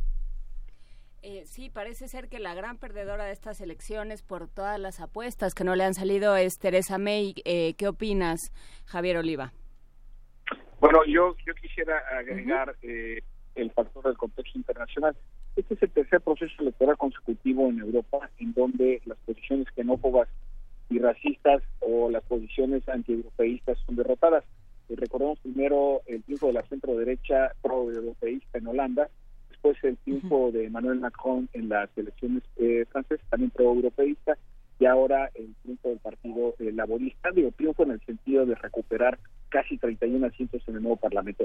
Y por el otro lado, no recordemos el tremendo aislamiento político y diplomático en el que se encuentra el gobierno del Reino Unido, uh -huh. eh, dada los distanciamientos claros, muy, muy definidos respecto a su aliado histórico, que son los Estados Unidos. Entonces, además, pasado mañana son las elecciones de primera vuelta para la constitución de la Asamblea Nacional en Francia, digamos el Congreso de la Unión, en donde también se vaticina una eh, victoria arrolladora de la nueva formación de Macron, que es eh, el partido se llama la, la, República en Marcha, y que eh, de alguna manera tendrá, está dándose, está gestionando en el, en el Congreso de Europa una posición mucho más flexible en temas como es la migración irregular. Pero regresando al tema de Trump, hay que recordar que apenas a unas horas después del atentado del pasado eh, sábado, eh, tres en, en, en, Londres, que y ganaron tres atentados en menos de dos meses en el Reino Unido, uh -huh. eh, Donald Trump criticó a Sadiq Khan, el alcalde de, de Londres, uh, acusándolo de no saber gestionar el tema de la seguridad pública y además Trump burlándose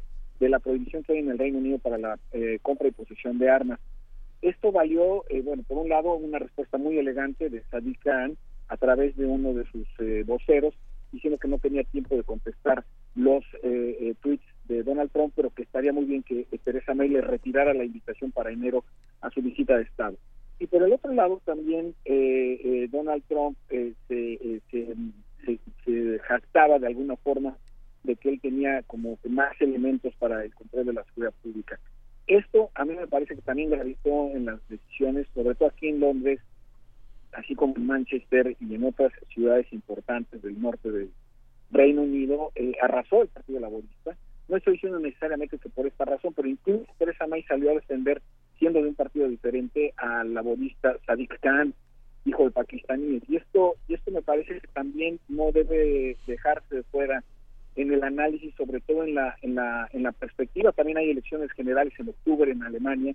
Eh, es muy probable que repita eh, Angela Merkel, sobre todo en este, en este contexto de fortalecimiento de las estructuras de gobierno de la Unión de la Unión Europea. Y un dato que es muy importante y se ha comentado muy poco es que ayer mismo, el mismo día que se llevaban a cabo las elecciones en el Reino Unido, se dio el primer paso para crear una estructura militar propia de la Unión Europea diferente o de otro tipo respecto de la OTAN.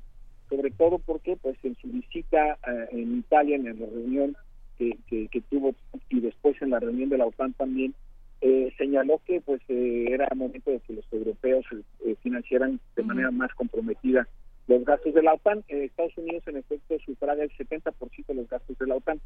Entonces esto, el Reino Unido siempre se había opuesto a que se crea una estructura militar paralela de la Unión Europea, pero ahora con su inminente salida ya se dio este paso simbólico es apenas un núcleo de 30 especialistas civiles y militares para la creación de estructura pero de lo que se trata es que los europeos tomen en sus manos sus políticas militares de seguridad y de defensa, sobre todo ante una guerra no declarada entre Ucrania y Rusia, y por el otro lado la crítica situación de los migrantes y, eh, irregulares que proceden de los escenarios como Siria, Irak, Afganistán y por supuesto Libia. Entonces, todo este contexto me parece que desde luego una decisión y en una preeminencia e influencia tan importante que tiene el Reino Unido en la política eh, europea y a nivel eh, mundial. Los resultados de ayer todavía nos deparan algunas algunas sorpresas, eh, sobre todo los pronunciamientos de los líderes políticos y de los principales actores.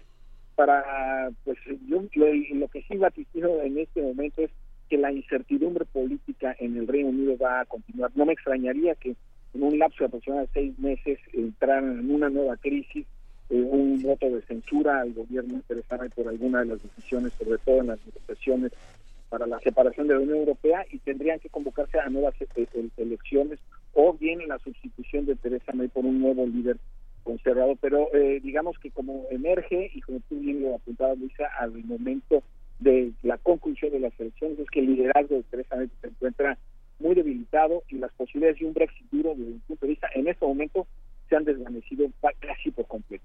Ese sería el final de mi comentario. Muchas gracias, eh, Javier Oliva. Eh, Luis Guacuja, ¿cómo, ¿cómo entender los liderazgos, por supuesto, en Gran Bretaña, pero también en el resto de Europa? Eh, pensar en una opción militar para Europa distinta de la OTAN, obviamente separada de Estados Unidos, en el marco de lo que ha de lo que ha anunciado Angela Merkel, de lo que está sucediendo en Gran Bretaña, de cómo se han dado las relaciones entre Gran Bretaña y Estados Unidos, cómo entender liderazgos y acción militar. Eh, bueno, eh, desde la caída del muro de Berlín, digamos, la, la, la, Unión Europea, o lo que entonces era la, la, la Comunidad Europea, se planteó eh, apostar para una unión mucho más política, ¿no? Se decía, e incluso que, la Unión Europea era un gigante económico, pero un enano político. Y hasta, hasta entonces, ¿no? Estaba la comunidad europea del carbón y del acero, la comunidad europea de la energía atómica, la comunidad económica europea, las comunidades europeas, pues, y eh, eh, con un claro eh, objetivo económico y sin embargo, después de, la caída del muro de Berlín, este planteamiento de una unión más política eh, se tradujo lo que recoge el Tratado de Maastricht en dos, en dos innovaciones fundamentales, una política exterior y de seguridad común y también el planteamiento de una Unión Europea de defensa. Eh, la política exterior de seguridad común, pues ahí va dando tumbos. Eh, una asignatura pendiente desde la propia Unión Europea, pero la política de defensa esta va pues mucho más lento porque no todos los países están de acuerdo con esto. Hay quien dice que eh, pues que casi que es antinatural para la Unión Europea, que también eh, surge como un proyecto pacificador de la región, eh, tener un ejército propio. Y por otro lado hay quien piensa que justamente para tener más independencia de la OTAN y sobre todo ahora después de de los planteamientos y desplantes de, de, Donald Trump, pues el asunto de contar con una Unión Europea de, defensa, una, un proyecto de defensa específico para la Unión Europea cobra más fuerza. Alemania y Francia son los principales impulsores y también hay herramientas interesantes en el, en el Tratado de, de, Lisboa, el último tratado de la Unión Europea, por medio de lo que se conoce como la cláusula de solidaridad, ¿no? que plantea la defensa de los socios en caso de algún ataque, ¿no? Y, y, bueno, pues es un tema delicado, pero es un tema que parece que ya no se puede aplazar mucho más tiempo en cuanto a la discusión. Es un tema, sin lugar a dudas, importante y que muy probablemente se estará eh, poniendo sobre la mesa eh, pues en los próximos meses y años. Por supuesto, y, por supuesto también eh, que lo que se pone sobre la mesa es quién está a cargo del Reino Unido, ¿no? Em, a, a, Teresa May parece que todos los cálculos políticos le han salido mal, parece que todas las apuestas le han salido mal, el, el mismo hecho de adelantar las elecciones en medio de esta, como lo, como lo decía Javier Oliva, de esta andanada de procesos electorales a los que se ha enfrentado de diferentes maneras el Reino Unido y en diferentes partes, porque también Irlanda acaba de tener elecciones, unas elecciones eh, que dieron unos resultados muy interesantes. Eh, no, es, no es un buen momento. ¿Podríamos hablar del resto de los procesos, eh, Javier Oliva, que se han llevado a cabo en, en Reino Unido? ¿Podríamos hablar, por ejemplo, de Irlanda? Desde luego, además, pues, siendo un, migrante de primera generación, y con unas eh, características eh, personales que lo hacen excepcional, al menos en la historia de la política de político electoral de, Irlanda, por un lado, y por la otra, yo, sí quiero recordar que la mayor parte del electorado en Irlanda del Norte, en Escocia y en Gibraltar votaron por la permanencia en la Unión Europea. Y esto de alguna forma también sigue siendo una constante como conducta eh, electoral eh, que, se, pudo observar claramente el día de ayer. Ahora, respecto a tu pregunta de quién está al mando o al frente de la política del Reino Unido, formalmente lo está el, gobierno de Teresa, de Teresa May, sin embargo aquí las condiciones de legitimidad como a mí me parece que ha ocurrido, por ejemplo, en las elecciones de México el domingo pasado, en el caso de Donald Trump, que ganan pero pierden, ¿no? Es decir, en este sentido, las, las condiciones bajo las cuales pueden eh, legitimar su toma de decisiones pues, se encuentran en, francamente de, debilidad. Y eh, para, para, para el Reino Unido se abre un, un, un escenario de mucha incertidumbre y que eh, en una situación de aislamiento a nivel eh, continental y a nivel internacional, eh, pues se hubiera referido otro gobierno. Ahora, yo lo digo eso como profesor de ciencias políticas sociales, a mí me preocupa mucho el desprestigio con el que se le han cargado las críticas a las y a los hombres de opinión, cuando son instrumentos metodológicos muy importantes, inclusive para la toma de decisiones en lo que se refiere a presupuestos participativos, y a otro tipo de, decisiones que tienen que ver con el punto de vista y la incorporación de lo que la sociedad piensa o decide en un sentido o en otro de cualquier materia. Eh, destinar que las encuestas o los sondeos de opinión se equivocan en México, en Alemania, en Estados Unidos, en Inglaterra, en amerita aquí ya mismo en Londres se han convocado varios foros para hacer una revisión nuevamente de, estos procesos. Tampoco hubo ni nadie que eh, eh, de estas encuestadoras o, firmas de medios de comunicación que se acercaran al resultado del Brexit, pero a mí me parece que lejos de, señalar que no son un elemento viable de análisis, es fundamental eh, recuperar esta herramienta de análisis administrativo, sociológico, antropológico, político, que son los sondeos y encuestas de opinión, que de no da cuenta volvieron a fallar todas las más importantes al menos, las que más influyen en los, medios de comunicación en, el Reino Unido, volvieron a fallar. Entonces, eh, también hay, ese es otro, ese otro elemento ya desde una perspectiva más analítica, si se quiere, pero que no podemos dejar de lado en este, eh, en este momento en donde, bueno, pues la, las posibilidades de construir gobiernos con una base de, legitimidad importante, además de la electoral, además de cómo se ganan las elecciones, es lo que finalmente le da la autoridad moral a los a los gobernantes. Y creo que un asunto muy, muy importante a considerar en los próximos. Por supuesto, y lo habíamos hablado también contigo, Luis Guacuja, en muchas otras ocasiones, cada vez que habíamos dicho, no, pero eso no va a pasar, y quizás nos había pasado, eh, que nos estaba faltando en términos de herramientas de análisis, en términos de prospectiva, en términos de, eh, de tener una flexibilidad mayor en los modelos y las posibilidades de, concebir lo, que iba a suceder. En este sentido, eh, Luis, ¿cómo, cómo, qué tendríamos, ¿en qué tendríamos que pensar para pensar en, en, el, en el futuro de Gran Bretaña y de la Unión Europea, ya para cerrar esta conversación? Eh, bueno, sin duda eh, los planteamientos políticos desde el año pasado ahora han cambiado, El escenario de la geopolítica también, la forma de entender y, de prever lo que va a pasar en procesos electorales también eh, las encuestas tampoco estuvieron muy erradas, ¿no? O sea, el margen eh, fue eh, de cuatro o cinco escaños por ahí, ¿no? Y en el caso de las elecciones francesas, pues también, digamos, hubo cierto tino, digamos, un poquito para reivindicar algunas de las de, de las encuestadoras. Eh, pero sí los escenarios son diferentes, la manera de reaccionar del ciudadano también, eh, la relación entre el gobernante y el gobernado también ha cambiado, entonces em, hay que hacer nuevas lecturas y, y, y, eh, y, esas nuevas lecturas no solo las tienen que hacer los políticos frente a los ciudadanos, sino los políticos frente a otros políticos y los gobiernos frente a otros gobiernos, los estados frente a otros estados en el caso de la relación de la Unión Europea, eh, pues no solo con otros países, sino con el mundo en general, este, tiene que replantearse, ya ya lo señaló Angela Merkel la, la semana pasada, ¿no? Bueno, pues a ver, este, vamos a replantear quiénes son nuestros socios, ¿no? Eh, ahora que está por acá, pues a ver, tendremos que levantar la mano.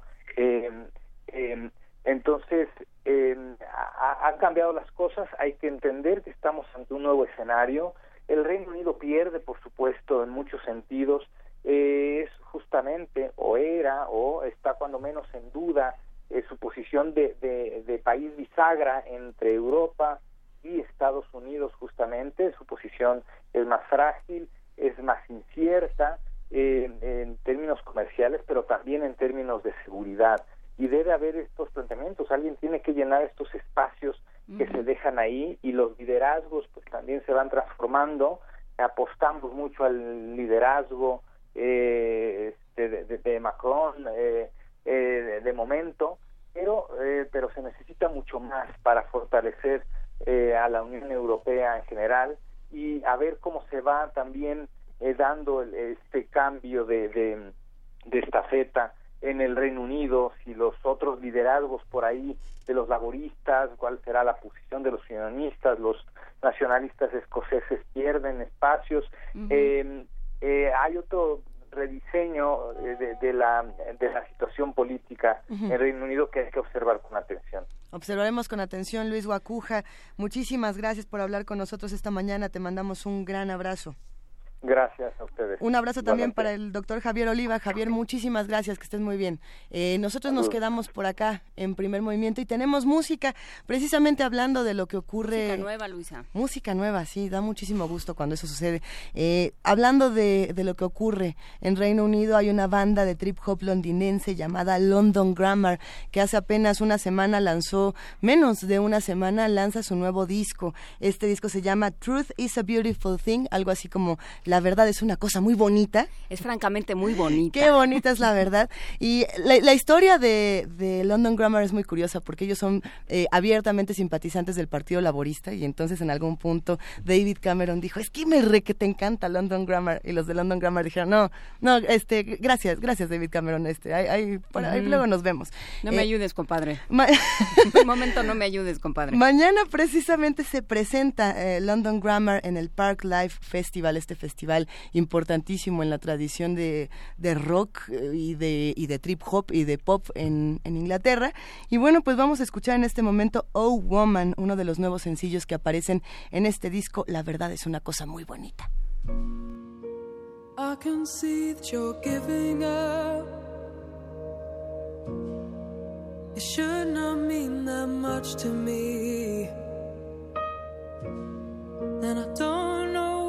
The rest go. But everybody's been telling me no.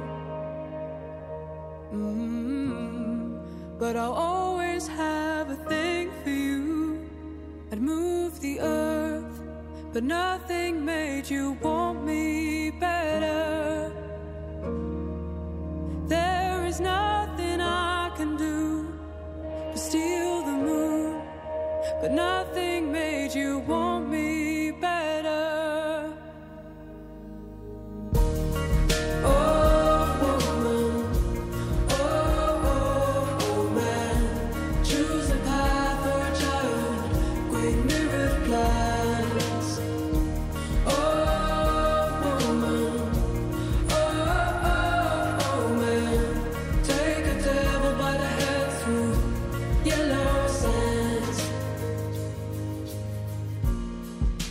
And I can see that you're giving up. So tell me, it should not mean this much to me. And I don't know where the rest goes. Everybody's been telling me no. Mm, But I'll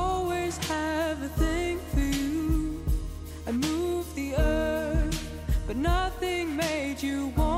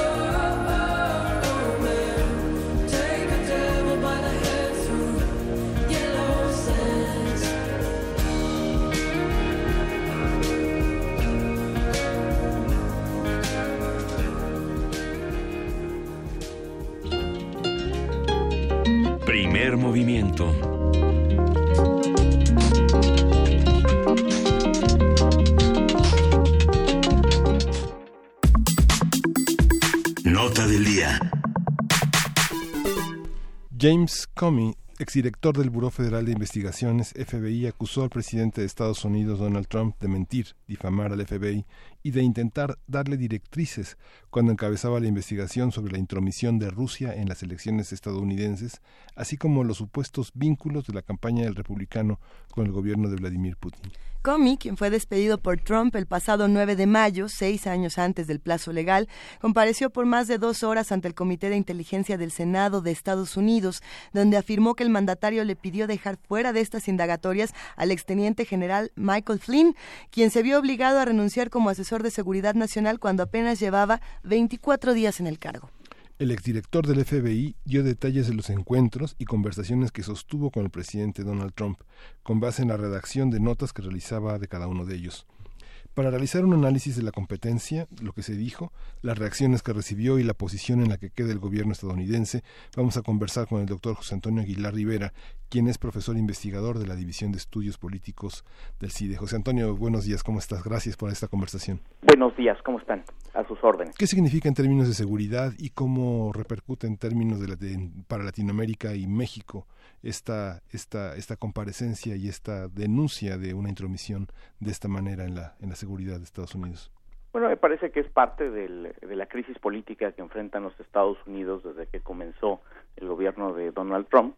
Es parte de una saga de eh, desconfianza, de eh, eh, actitudes y, y políticas eh, muy controversiales por parte de Donald Trump. En ese sentido, no tiene una incidencia directa, digamos, en asuntos que conciernen a México y América Latina, pero sí, digamos, en el drama interno que se desarrolla en Estados Unidos.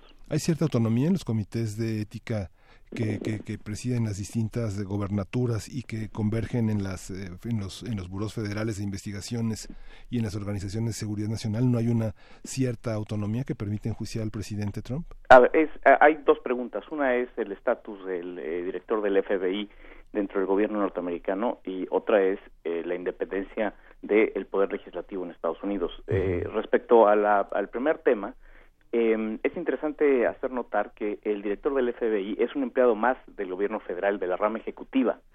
Eh, como nunca se había visto un caso como el actual, eh, no se les había ocurrido dotar de autonomía eh, institucional a, a, esa, a esa oficina.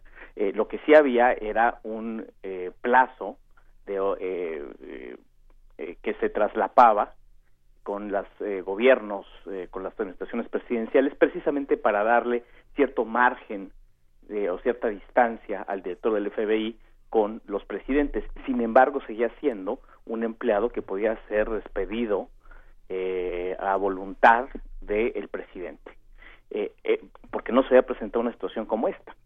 Ahora, en lo que hace al segundo tema, el Congreso norteamericano efectivamente sí tiene autonomía frente al legislativo, eh, y esta es una autonomía eh, institucional. Ahora, obviamente, eh, el partido político al cual pertenecen los legisladores, eh, si coincide o no coincide con el con el del presidente, pues eso tiene un impacto en cómo se comportan políticamente, eh, que lo pudimos ver el día de ayer en la comparecencia. Pero institucionalmente no puede coaccionar, digamos, el ejecutivo al legislativo, pero sí influye, digamos, de qué partidos son los, los legisladores. Eh, en este sentido, el, la de, las eh, declaraciones de Comey de ayer fue- son enormemente incendiarias, no solo para el propio Donald Trump, no solo son eh, perjudiciales para el propio Donald Trump, sino para el resto de, de su gobierno. Eh, Kushner, el, el, el yerno de, de, de Donald Trump, sale muy mal parado, que es un personaje que ya, del que ya se ha hablado muchísimo, del que se ha puesto en tela de juicio eh, en términos de su, de su incidencia, de sus credenciales para tener la influencia que tiene, etcétera, ¿no? Y este y queda mal el gobierno estadounidense, pero queda mal también todo el aparato de Estado. ¿Cómo, cómo despierta hoy Estados Unidos, José Antonio Aguilar Rivera? Bueno, mi lectura de la comparecencia es que en términos fácticos, es decir, en términos de cosas, de revelaciones, hay realmente muy poco nuevo en la comparecencia de Comey. De hecho, el exdirector había ya mandado su testimonio por escrito un día antes eh, al, al Congreso, entonces era conocido por la opinión pública. Entonces, en términos, digamos, de cosas nuevas que salieran, es realmente muy poco. Ahora, tiene un valor simbólico el escuchar eh, de viva voz al exdirector del FBI diciendo que el presidente de Estados Unidos es un mentiroso. Eso es básicamente el valor simbólico cuando eh, y además acusarlo de que había lo había difamado a él y al FBI, este eh, eh, que, que nunca tuvo su confianza, que le pedía cosas eh, que iban de lo inapropiado a, a lo- hasta lo que bordaba lo, lo ilegal. Eh, e- entonces, en ese sentido, digamos, creo que el, el valor o el impacto que tiene la comparecencia de Comey, m- más que de, por revelar hechos, es eh, tiene un impacto simbólico. Ahí está el director, el exdirector del FBI, diciéndole a los eh, senadores y a el público en general que el presidente Trump mentía una y otra vez y lo difamaba. Pero también, eh, y a mí me, me gustaría saber tu opinión, José Antonio, eh, ¿qué sucede con la recepción que tiene, eh, con, con cómo se ha vivido en, sobre todo en, en esos medios con los que Trump se ha peleado tan frontalmente y de manera tan tan abierta, ¿no? Eh, eh, hay una especie, o sea, si tú ve, si, ayer veías eh, CNN o los o los comentarios en, en tiempo real del, del New York Times y de otros medios, bueno, estaban como en telenovela, estaban refocilándose en, en esta en estos análisis y en este eh, péguenle a todos contra Trump, ¿no? Entonces eh, ¿cómo, ¿Cómo se vive eso en una democracia? ¿Qué- ¿Cómo sale una democracia de, de este tipo? Y una democracia con las características de la estadounidense de un tipo, un proceso de este tipo, cuando to- cuando desde hace meses el, el- todo el mundo está recordando Watergate, cuando hace meses todo el mundo está hablando de Nixon, está hablando de impeachment, eh, que, ¿cómo lo vivimos? A ver, eh, yo, yo creo que un dato primero, y es que eh, ni el exdirector Comey ni el presidente Trump tienen credibilidad eh, entre el público norteamericano. Es decir, más de la mitad en una encuesta eh, previa a la comparecencia eh, de eh, ABC, eh, más de la mitad de los norteamericanos no creían o pensaban que no tenía credibilidad ni el presidente Trump ni el director Comey. Ahora, ¿cómo se vive cómo se vive esto en Estados Unidos? Pues la respuesta es que por un lado es un show. Es decir, en Washington, eh, así como cuando hay partidos de fútbol, los bares, los pubs, este, mostraron, eh, eh, transmitieron la comparecencia y había eh, unos tragos este, eh, que se crearon exprofeso para la ocasión, etcétera. Entonces hay una dimensión, digamos, mediática del show, de todo esto. Ahora, si nosotros pensamos institucionalmente va a decir algo cómic que sea ya lo, lo definitivo para que se eche a andar un proceso de impeachment claramente va a haber una una declaración que realmente cambie el juego político en Estados Unidos pues eso no ocurrió eso es y, tampoco había la expectativa de que de que eso ocurriese es decir en, en los eh, digamos los puntos finos legales ahí no hay mucho cambio cuando eh, le preguntan a Comey si eh, el presidente Trump, en su opinión, había eh, obstruido la acción de la justicia. Lo que dice Comey y dice es, eso no es una determinación que yo pueda hacer. Eso le corresponde al eh, Special Counsel, al funcionario eh, nombrado exprofeso para que haga esa, esa investigación. Eh, y, y en realidad lo, lo que hay ahí es cierta ambigüedad. Es decir, cuando le dicen, eh, le instruyó a usted el presidente Trump que dejara la investigación sobre el general Flynn. Eh, la respuesta de Comey es, lo que él dijo textualmente es, espero que, eh, eh, es que se vaya eh, o, o que, o que desaparezca la, inves- la investigación. Entonces le pregunta a un senador republicano, y él, yo espero es una instrucción, y entonces lo que dice Comey es, bueno, viniendo el presidente de Estados Unidos, yo así lo tomé. En estricto sentido no me estaba diciendo, no me estaba ordenando que desistiera de la investigación. Ah, bueno. ¿no? Entonces, ese punto que es eh, ap- aparentemente menor, pues ese es el punto que sí podría, digamos, detonar un proceso de impeachment claro. Entonces, buena parte de lo que vimos, eh, en realidad, fue un show mediático en donde, el, digamos, el, el valor o la importancia era tener el testimonio de viva voz de alguien que ya había dicho lo que eh, lo que estaba diciendo, pero ahora lo estaba diciendo en la, ante las cámaras y en público. De hecho, el único tweet hasta ahora del presidente Trump no lo hizo ese día, todo el mundo estaba esperando. Se esperó hasta hoy. Todo el día de, hoy- de ayer no tuiteó, se No- ve que no alguien... tuiteó nada Pero ya habían hoy. dicho que lo llevaron a pasear y que le, que le escondieron el celular un ratito. Pues sí, no, dijo. había apuestas de a ver en cuánto tiempo, en cuánto tiempo iba a tuitear, etcétera, ¿no? Y hasta hoy en la mañana, que se ve que ya no se aguantó, y este, y, y tuiteó que había sido reivindicado y que este Comey era un soplón. Un leaker, ¿no? Sí. Un leaker, ¿no? Es decir, alguien que, eh, eh, digo, se- cuando se supo que Comey tenía un registro muy detallado de, en donde hacía el recuento de todos sus encuentros y conversaciones con el presidente Trump, eso, eh, como salió en la comparecencia el día de ayer, se supo que Comey se lo dio a un allegado para que esa persona la la hiciera pública, hiciera pública la existencia de esos, de esos registros y no lo hizo él mismo directamente. Y eso es a lo que se refería el presidente Trump cuando dijo que, eh, que era un soplón este, y que había eh, filtrado cosas eh, Comey. Interesante. En, en, eso, en ese sentido, pensando que ni Comey ni Trump tienen credibilidad y que, bueno, pues to- todavía tenemos mucho que discutir con estos asuntos. A mí me gustaría preguntarte, José Antonio Aguilar Rivera, ¿dónde quedó Michael Flynn? Porque, porque de él ya, o sea, de, de ese asunto, como que él quedó fuera de la discusión cuando precisamente la discusión era sobre él en un principio, ¿no? Pues bueno, es sobre él, pero es sobre la campaña. Es interesante también en la comparecencia cuando le preguntan todo este tema de si estaba bajo investigación o no el presidente Trump. Eh, y, y Comey revela, digamos, las, las discusiones internas dentro del FBI en las cuales eh, el punto era, bueno, si estamos investigando las conexiones de la campaña del presidente Trump con los rusos, pues por extensión se entiende que todos los miembros de la campaña están eh, bajo investigación, incluyendo el candidato. Esa no fue la opinión que adoptó finalmente Comey, quien de manera oficiosa, como él reconoce, fue a decirle en la Casa Blanca a Donald Trump que no lo estaban investigando a él personalmente. Entonces, no solo es una investigación eh, abierta en contra del general Flynn, eh, sino también con otros miembros de la campaña.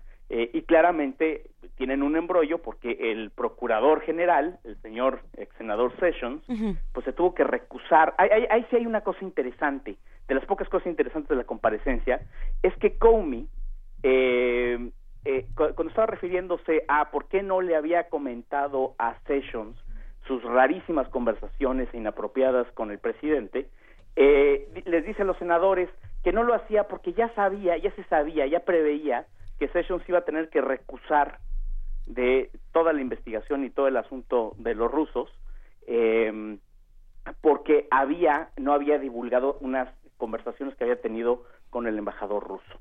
Lo interesante de esto es que cuando Comey hace eso o dice eso, todavía no era público que Sessions se, se había recusar sino dos semanas antes. Eso quiere decir que Comey, o el FBI, tenía información que no era pública eh, en ese momento. Entonces, bueno, también estaba bajo investigación eh, Sessions, porque Sessions, pues no, no, no, eh, no divulgó estas, estas eh, conversaciones. Eh, en- entonces, es una investigación que no solo es sobre Flynn, sino es sobre el equipo cercano al presidente Trump que lo acompañó en su campaña. Venga.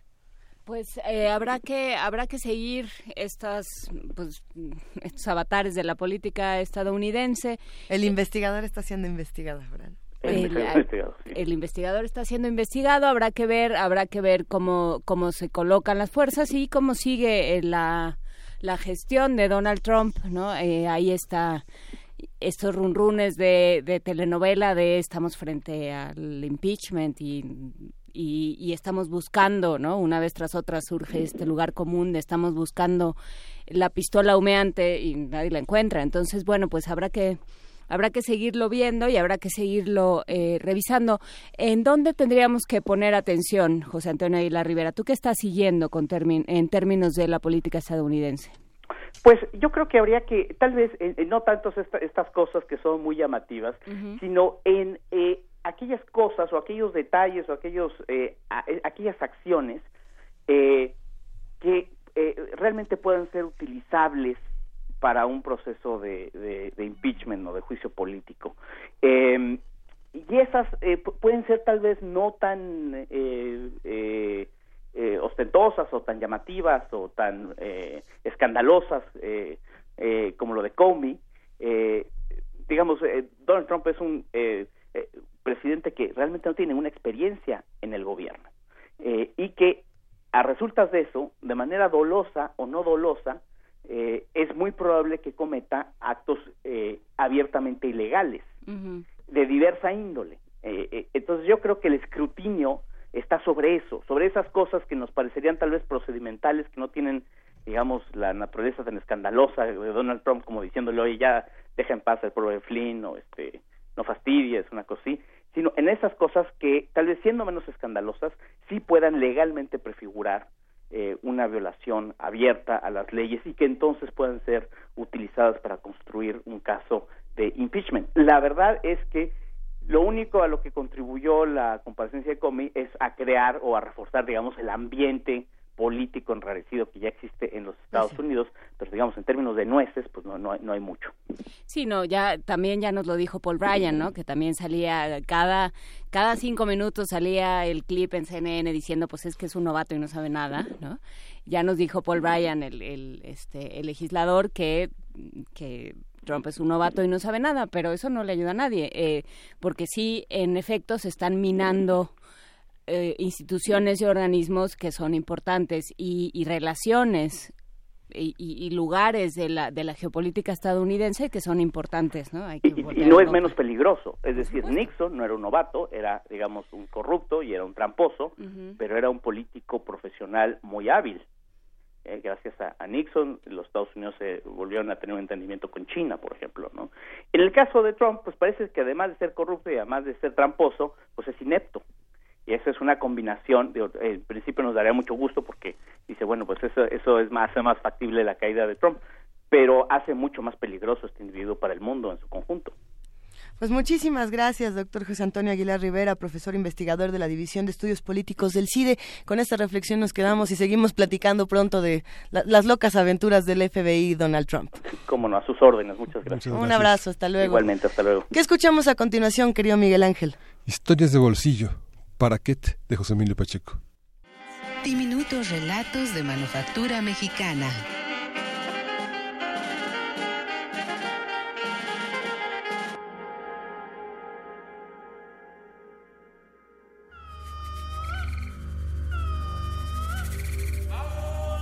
Paraquet, de José Emilio Pacheco.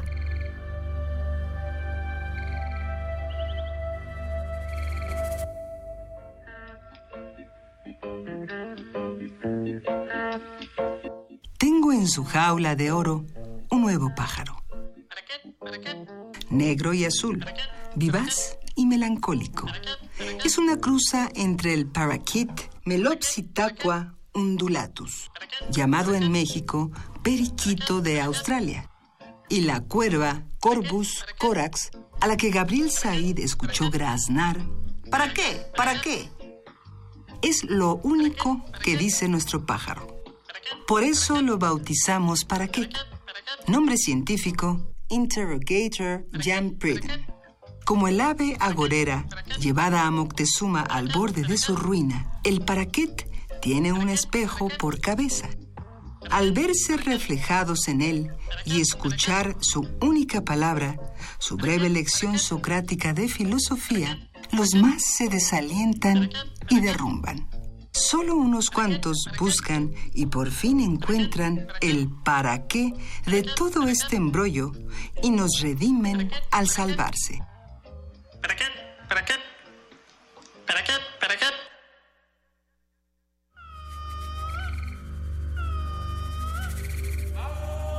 Paraquet, de José Emilio Pacheco.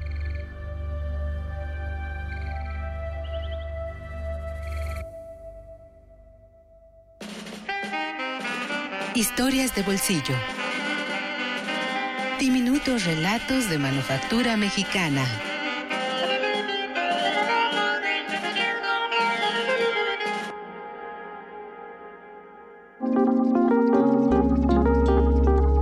Primer movimiento. Hacemos comunidad.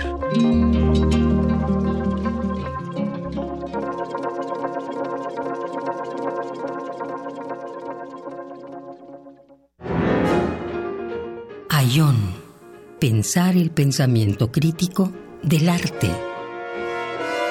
Con Otto Cázares. Se trata de saber qué hay de Ayón, qué hay de Tiempo Cultura en las producciones radiofónicas acerca de la historia del arte mexicano que se han transmitido por Radio UNAM. Claro, es que Radio UNAM cumple 80 años.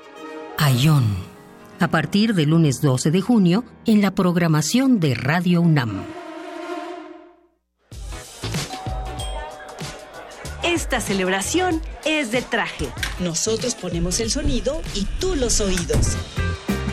Radio UNAM te invita al festejo de su 80 aniversario con un maratón radiofónico del que tú podrás ser parte. Una mega fiesta al aire.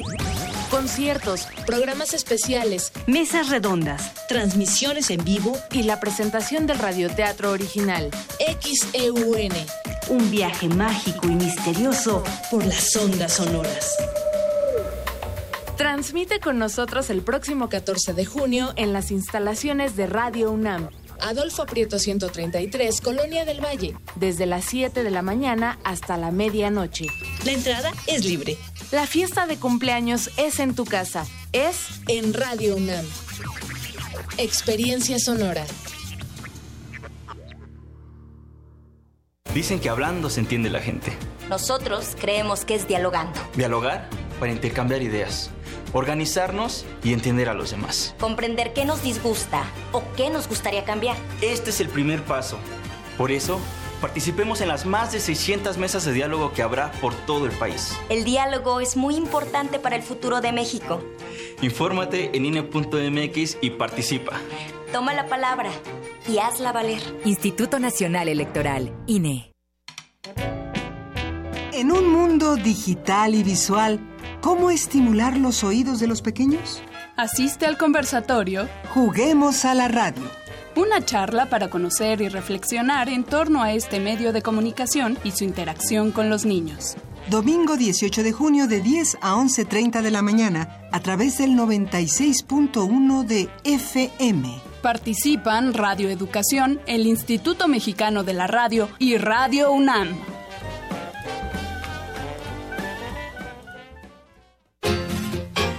El motor de la radio universitaria cambia, y se renueva. Acompáñanos a desmenuzar las entrañas del medio que estimula la imaginación en la mesa conversatorio. Los andamiajes de la radio universitaria. Las voces de quienes la construyen día a día analizan su presente y futuro. Conduce Octavio Serra. Participan Guam Radio, Ibero 90.9 y Radio UNAM. Únete al festejo de ocho décadas de Radio UNAM. Por el 96.1 de FM, este 14 de junio a las 2 de la tarde. Radio UNAM, Experiencia Sonora.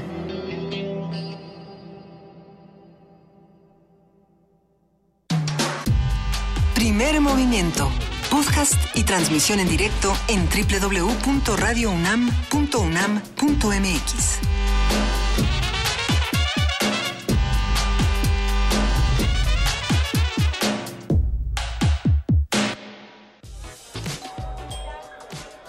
Esta celebración es de traje. Nosotros ponemos el sonido y tú los oídos. Radio UNAM te invita al festejo de su 80 aniversario con un maratón radiofónico del que tú podrás ser parte. Una mega fiesta al aire. Conciertos, programas especiales, mesas redondas, transmisiones en vivo y la presentación del radioteatro original, XEUN. Un viaje mágico y misterioso por las ondas sonoras. Transmite con nosotros el próximo 14 de junio en las instalaciones de Radio UNAM. Adolfo Prieto 133, Colonia del Valle, desde las 7 de la mañana hasta la medianoche. La entrada es libre.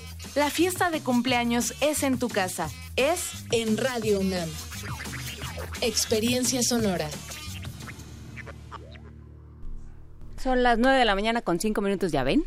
Ah, estábamos platicando fuera del aire de, precisamente la importancia de los radioteatros, que Radio UNAM tipo, tiene una tradición muy importante, ¿no? De, difundir y de compartir todas estas nuevas creaciones. el próximo miércoles va a haber un estreno mundial de un radioteatro. Exactamente, XCUN, un radioteatro escrito por Mario Conde y que va a tener una interpretación pues increíble. Hemos visto los ensayos, hemos estado eh, muy al pendiente de lo que ocurre y se pone bastante, bastante bueno. Ah, quédense con nosotros esta mañana porque tenemos todavía muchas cosas que discutir. Por aquí van a venir muchos invitados bastante divertidos. y Bermejo. nada, más, nada más y nada menos. Pero bueno, todavía tenemos otras cosas para ustedes. Tenemos una invitación que vamos a ir compartiendo con Poesía Necesaria. Tenemos también regalos, Miguel Ángel. Sí, tenemos, tenemos boletos eh, para algunas obras de teatro. Una de ellas es exiliados el domingo 11 de junio a las 18 horas en el Teatro El Granero, en Javier Rojas del Centro Cultural del Bosque. Este teatro está atrás del Auditorio Nacional y los ganadores deberán recoger los boletos medio antes de la función en la mesa de relaciones públicas que estará al lado de la taquilla. Deberán presentarse con una copia de su identificación y el nombre del ganador. El nombre y el, hashtag exilados. Esto es en Twitter. ¿No? Exiliados, por Twitter. Venga, y tenemos todavía Son tres pases dobles. Y tenemos también pases para el taller coreográfico de la UNAM que presenta Guantanamera, una danza de esperanza y libertad que invita a levantar la voz ante la injusticia, el abuso y la represión. El programa incluye un homenaje a Janis Joplin con su blues cósmico, su rapsodia en azul y el jazz orquestado de George Gershwin. Ay, nada más. Son cinco pases dobles para la función del próximo domingo 11 de junio a las 12.30 horas en la sala Miguel Covarrubias del Centro Cultural Universitario. De Janis Joplin a, Gershwin. Qué maravilla. Van, los boletos se entregarán el mismo día de 11.30 a 12.15 horas, así que tiene que estar muy puntual y van a ser por teléfono. 55 36 43 39. Llámenos, escríbanos, les mandamos un abrazo. Gracias por estar haciendo comunidad con nosotros. Hemos recibido muchos tweets, muchos mensajes y tenemos postales sonoras que nos han compartido los radioescuchas ya desde hace un buen rato. Juana Inés, ¿qué vamos a escuchar? Bueno, esa la compartió esta radioescucha. Esta. la de la voz. Este, sí, eh, siguiendo con lo que nos compartía y también anticipando lo que va a ser nuestro aniversario, con lo que nos compartía Antonio López de em, esta guitarra llamada La Cumbre, eh, hecha en 1858 y recreada por un laudero mexicano. Eh, vamos a escuchar del paraguayo, ahorita les digo, Agustín Barrios, Mangoré, La Catedral. Vamos a escucharla interpretada por Toño López con la réplica de la guitarra La Cumbre.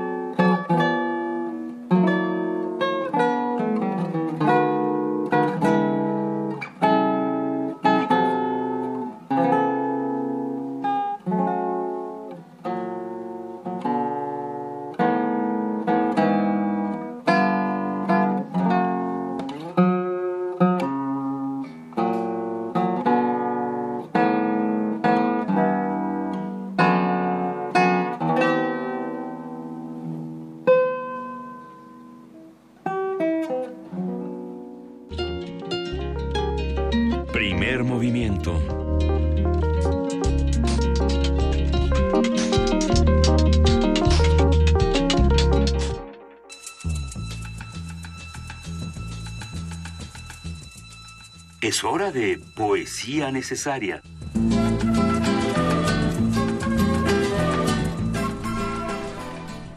El día de hoy la poesía necesaria está dedicada a la cazul, pero tenemos razones para dedicarla y tenemos invitaciones y tenemos regalos.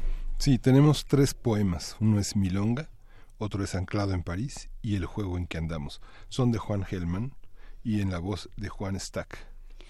Hay que decir que em, que hoy en la tarde, viernes 9 de junio a las siete y media de la noche, en la Casa Universitaria del Libro, Orizaba 24, Colonia Roma, se van a leer, va, a haber una serie de reencuentros con Juan Gelman en las voces de Adolfo Gili, Daniel Goldin, Mara La Madrid, Eduardo Hurtado, María Rivera, Benito Taibo, Eduardo Vázquez Martín y Encia Verduki, todos ellos estarán hablando de Juan Gelman como un golpe de amor en la cara del miedo. Y estará leyendo poemas Nuestra Voz estará Juan Stack dándole voz a los poemas de Juan Gelman y para que se vayan antojando, eh, Juan fue suficientemente generoso para leernos los siguientes poemas. Vamos a escucharlo.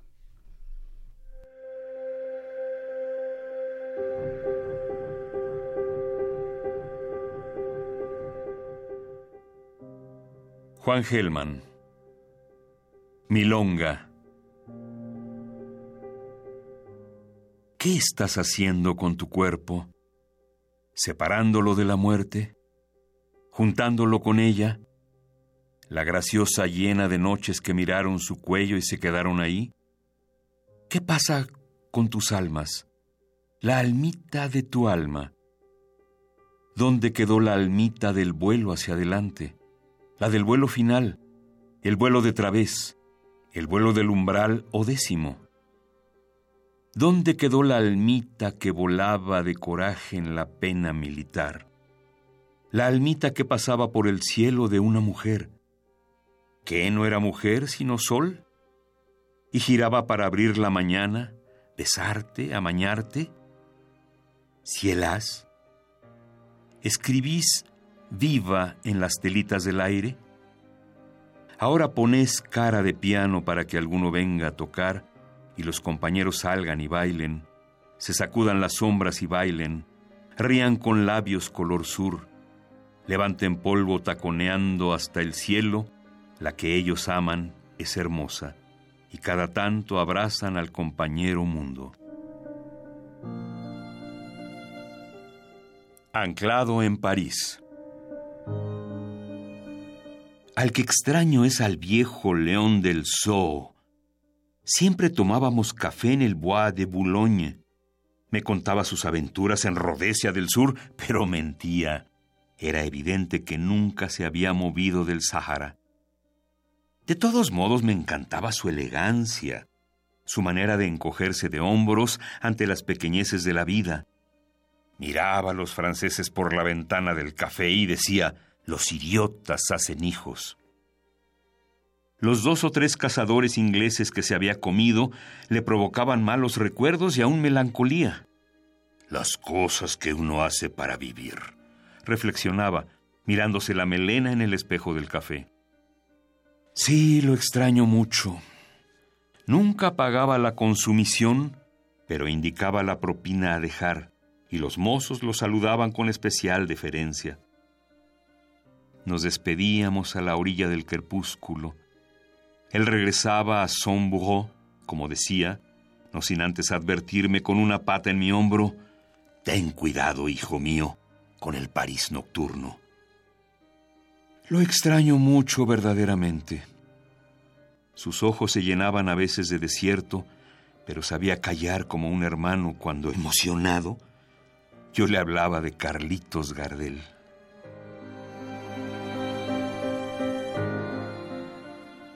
El juego en que andamos. Si me dieran a elegir, yo elegiría esta salud de saber que estamos muy enfermos, esta dicha de andar tan infelices. Si me dieran a elegir, yo elegiría esta inocencia de no ser un inocente, esta pureza en que ando por impuro.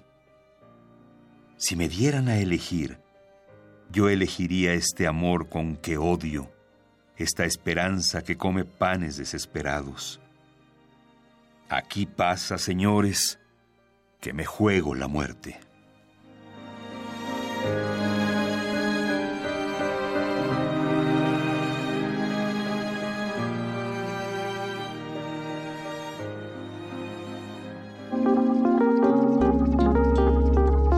Primer movimiento.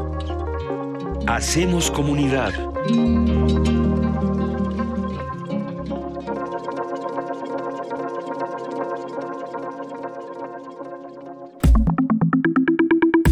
La mesa del día. Margie Bermejo es una de las mayores exponentes de la canción popular contemporánea en México, con una versatilidad sin igual en el blues, jazz, tango y la canción mexicana. El próximo viernes 16 de junio se presentará en el Teatro Nazas de Torreón, Coahuila, invitada por la camerata de esa ciudad. Se trata de un concierto sinfónico que representa el regreso a los escenarios de esta intérprete con más de 50 años de trayectoria. Bajo la dirección de Jaime Ruiz Lobrera, la cantante de, de, origen argentino ofrecerá un atractivo repertorio con el acompañamiento del pianista y su director musical, Dimitri Dudin. Para conversar sobre su, su, trayectoria, sus propuestas y exploraciones y la forma en que se trenzan su quehacer y su filosofía, nos acompaña aquí en la cabina Margie Bermejo. Margie, buenos días. Muy buenos días, gracias por esta invitación. Me suena algo raro ahí. ¿Cuál? Este, el regreso a los escenarios. Y nunca me he ido. Sí. Estoy continuamente trabajando. Lo que sucede es que tu, tu versatilidad y tu diversidad siempre hacen un regreso. Ah, ah ¿no? bueno, será no? por eso. siempre uno regresa al lugar claro, del crimen. Claro, exactamente. El lugar del crimen siempre es el de la creación. O nunca vuelves al mismo escenario. Como ah, diría nunca vuelves al mismo también. escenario ni al mismo lugar. Ni a la misma canción. Exactamente. Si las canciones sí. nunca son las mismas canciones y los escenarios nunca son los mismos. Exactamente. Y estamos reinventándonos todo el tiempo, ¿cómo podemos entonces explicar a Margie Bermejo? ¿Cómo explicar qué? Este, ¿cómo explicarme? Pues como una cantante, como, como lo acabas de decir, que estoy en, continuamente, por eso me extrañó, eh, perdón, porque nunca me he ido y aparte este no dejo de estar activa y haciendo cosas nuevas y me encantan estos retos de orquesta sinfónica porque antes solamente había cantado con perdón hay que, sonó, muy bien esto. En hay que decir que se está pausa. quitando el cabestrillo. No, tienes de que este, decir, y ajá. estas cosas. Bueno, porque es que si no se va a oír rarísimo. Okay. Es radio, la imaginación de, de este público es desbordada. Claro, claro. Me lo quité porque aquí hace calor. Este y siempre es un gusto, por supuesto, estar en los escenarios y sobre todo con la camerata de Coahuila y más aún con Dimitri Dudin que si bien va a estar en el piano, todos los arreglos del concierto son de él y son realmente geniales, geniales. Y mm, también se van a tocar obras de él. Yo voy a cantar tres movimientos de Ofrenda del Tiempo, un concierto sobre el poema Piedra de Sol de Octavio Paz, que él compuso ya hace unos años y yo grabé. Y ahora también va a haber una parte con este con estos tres movimientos de la cantata Ofrenda del Tiempo de Dimitri Dudin. Es un honor y un gusto que me haya invitado Jaime Ruiz Lovera y estar dirigida por el maestro Ramón Chade por primera vez. Todo eso forma parte de una gran emoción, de un gran deseo de estar muy bien. Voy muy preparada, vamos a ver qué sucede cuando llegas. ¿No? Y este y bueno, vamos a ver qué pasa. Eh, yo invito al público que, que nos escuche de Torreón y este o a los que tengan amigos por allá que les digan que que no dejen de ir a este concierto que será único el 16 de junio a las ocho y media de la noche. ¿Cómo prepararon el concierto? ¿Cuánto dura? ¿Qué, qué, qué, qué repertorio tiene? ¿Cuál es la Eh, dificultad sí. del repertorio? Y, y digamos, ¿para qué público? ¿Hay un público en el que se piensa? ¿Es uno mismo? ¿Es una...?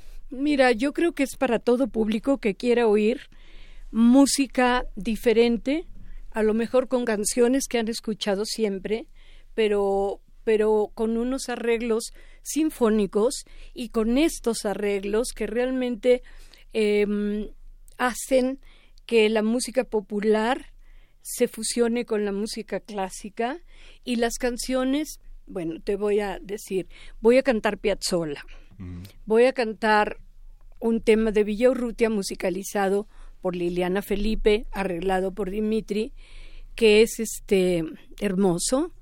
Y también voy a cantar a Lara, también voy a cantar un tema de Gardel, también voy a cantar para cerrar un jazz.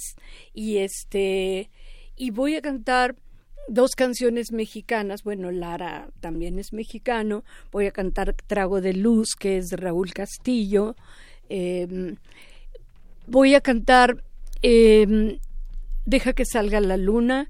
Y mm, Ojalá que te vaya bonito, con arreglos para cello y piano. Y también voy a hacer un pequeño homenaje a Violeta Parra a capella cantando. O sea, es un concierto muy, muy, con, con, varios, con mucha diversidad. Puede llegar a ser como una antología musical y mm, siempre es accesible al público que quiere escuchar. ¿Qué, ¿Qué, exige cada, cada género? Porque, porque, bueno, uno pensaría que cantar una cosa, poder cantar una cosa implica poder cantar casi todo.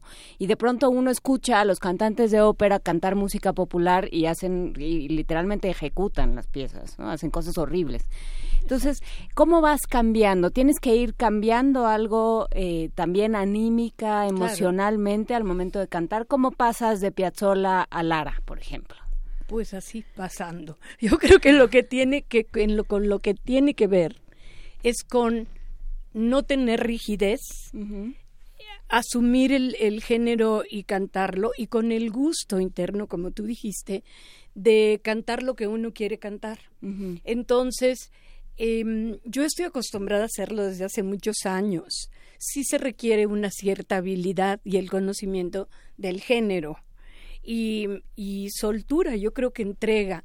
De verdad no lo pienso, solamente lo canto, en mi caso. Y lo que realmente es un apoyo enorme, y si lo nombro es porque quiero ser justa, es que los arreglos de Dimitri Dudin, por eso yo hace tanto tiempo que trabajo con él, porque tienen una gran versatilidad y me llevan donde yo quiero ir y aparte con una gran genialidad, porque no creo que sea nada más un excelente músico, sino yo creo que raya en la genialidad y que ha sido muy poco aprovechado en México. Y que además es una figura de la que se habla poco, que es el arreglista, ¿no? Que es quien toma una, quien es como un sastre, es una especie de sastre. Exactamente. Me acuerdo que Elis Regina decía que, que un buen arreglo era como la cama del cantante en donde se podía mecer, descansar y, y, y ¿cómo se dice? Y acostarse realmente plácidamente para, para hacer lo que uno quisiera hacer. Porque el arreglista tiene que estar totalmente eh, de acuerdo. Yo en este punto ya no, porque Dimitri me conoce perfecto, entonces ya lo que hace él sabe cómo hacerlo para mí, ¿no? Ayer me habló y me dice, a ver, cántame esto. Y dice, ah, bueno, ok. Entonces siguió escribiendo, ¿no? Y, pero sí hay que tener una, una cierta flexibilidad. flexibilidad para, para ir de un género a otro. Además es algo que me gusta hacer, si no me aburriría mucho, aunque he hecho conciertos temáticos, obviamente, con Lara, con Marcial Alejandro, con tangos, pero también ahí hay diferentes eh, hay matices y hay, hay cambios en los arreglos de una canción muy romántica de Lara a una canción azul con toques de jazz y se debe a mi inquietud. sí. tal, tal, tal, vez me equivoco, pero bueno, Dudin o Dudán llegó en 90 cuando, este, con el, todo el exilio de músicos rusos. Y es curioso porque tal vez ellos se educaron sin compositores rusos y se concentraron mucho en la música italiana, en la música francesa y en la música mexicana, de las versiones más extraordinarias de Lara y de Consuelo Velázquez. Las he oído en el teatro ruso y en los músicos rusos. ¿Cómo trabajas tú que estás tan hermanada con lo contemporáneo, con esa visión tan latina de un escritor, de, un, autor como él. Yo creo que él es muy ruso y él fue educado en el en el Conservatorio Tchaikovsky y conoce la música rusa al pie de la letra y toda, porque a mí me parece que los músicos rusos, eh, si bien es cierto lo que tú dices, él llegó aquí en el 92, eh, tienen una educación, y lo digo no solo los músicos, sino todos los artistas. Yo he estado dos veces en Moscú por un mes, un mes y medio, y me he dado cuenta que ahí este el arte está considerado no como aquí. Cantas, pero ¿y qué más haces? ¿No? ¿A qué te dedicas? En cambio ahí, si tú dices que eres cantante, oh, eres poeta, oh, ¿no? ¿Y qué género? Nada más hay popular y hay clásico, ¿no? Para ellos. Pero, pero son gente que conocen el arte de pies a cabeza porque así los educaron. Y, a mí me parece que la versatilidad en un músico tiene que ver con su preparación y también con, con, su genialidad o con su virtuosismo para poder eh, asimilarlos, porque como decía ella, los cantantes de ópera son muy rígidos. No sé si aquí o todos los cantantes de ópera, pero a mí me parece que al pasar a una canción popular, solamente pasan a canciones románticas, no hacen otra o canciones muy mexicanas y lo siguen haciendo así. Eh, como lo cantarían tratando de cantarlo popular y lo hacen muy bien porque tienen una educación muy grande pero los arreglos no están este lo que yo he escuchado eh no permiten como más flexibilidad en el cantante. No sé a lo mejor hay unos que tienen la tienen y otros que no la tienen no también. Pero un camarena canta preciosísimo eh, Granada por cierto es arreglo de Dudin eh, Granada y otra y Júrame y pero tiene una voz genial no Mari, por aquí los, eh, estaba leyendo los comentarios y algunos mensajes que nos envían los, los radioescuchas y quieren que por favor nos cantes algo, si se puede, hay, hay manera, se puede, se puede, pedimos esta permiso. hora y este en estas condiciones. Sí, veré, ver, en un momentito, ¿no? En un momentito más. Hay otra pregunta que es interesante y es de toda, en toda tu trayectoria, ¿cuál es el escenario al que más cariño le tienes? Esa es otra que No, le tengo cariño al escenario, no a ninguno ah. más que otro. Van a presentar, van a presentar, bueno, Dudín en, participó en el homenaje a Paz, no es un no es un autor que esté alejado de la poesía. Y ahora Villaurrutia, que también es un no, trabajo no que estás participó en el homenaje a Paz. Dimitri Dudín eh, hizo Paz en el año 2000 uh -huh. y un poquito antes. Y empezó a hacer con una con una con un fragmento que se llamó Instantes Caminados, pero la viuda de, de Octavio Paz no permitió que se hiciera así uh -huh. y entonces él fue armando una cantata que ahora uh -huh. es la cantata, lo hizo en el año 2000 con muchos problemas por la autoría y finalmente se hizo y se grabó para Urtext y pero no era del homenaje a Paz no porque, era oficial. sí sí sí sino la él también hizo la obra de eh, Fernando del Paso Noticias del Imperio la emperatriz de la mentira uh -huh. una gran obra contemporánea maravillosa que no se ha puesto en México pero él siempre trabaja con la literatura ahora está haciendo Agorostiza y Villaurrutia contigo y Villaurrutia no Villaurrutia lo estoy haciendo eh, es pura capela y es este nada de instrumentación. Pero Vamos, vas a cantar ahí, en Torreón, en Torreón vas a cantar a Villaurrutia. Sí, pero es otra cosa. Tenemos que hacer una pausa dramática para desenlazarnos Ahora del 860 de, de AM. Muchísimas gracias a todos los que nos siguieron a través de AM. Los dejamos con la programación habitual de los viernes y continuamos en FM.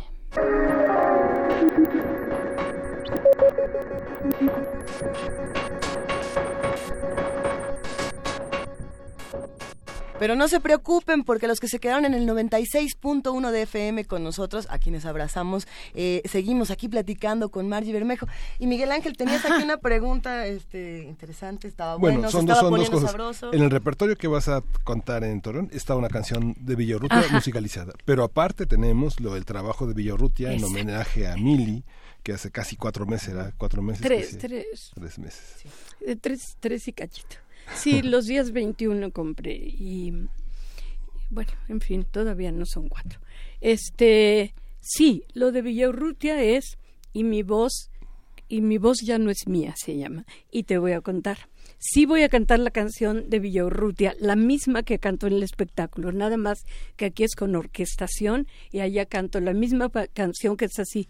Si nuestro amor no fuera al tiempo que un secreto, un tormento, una duda, una interrogación, si no fuera una larga espera interminable, un vacío en el pecho donde el corazón llama como un puño cerrado a una puerta impasible.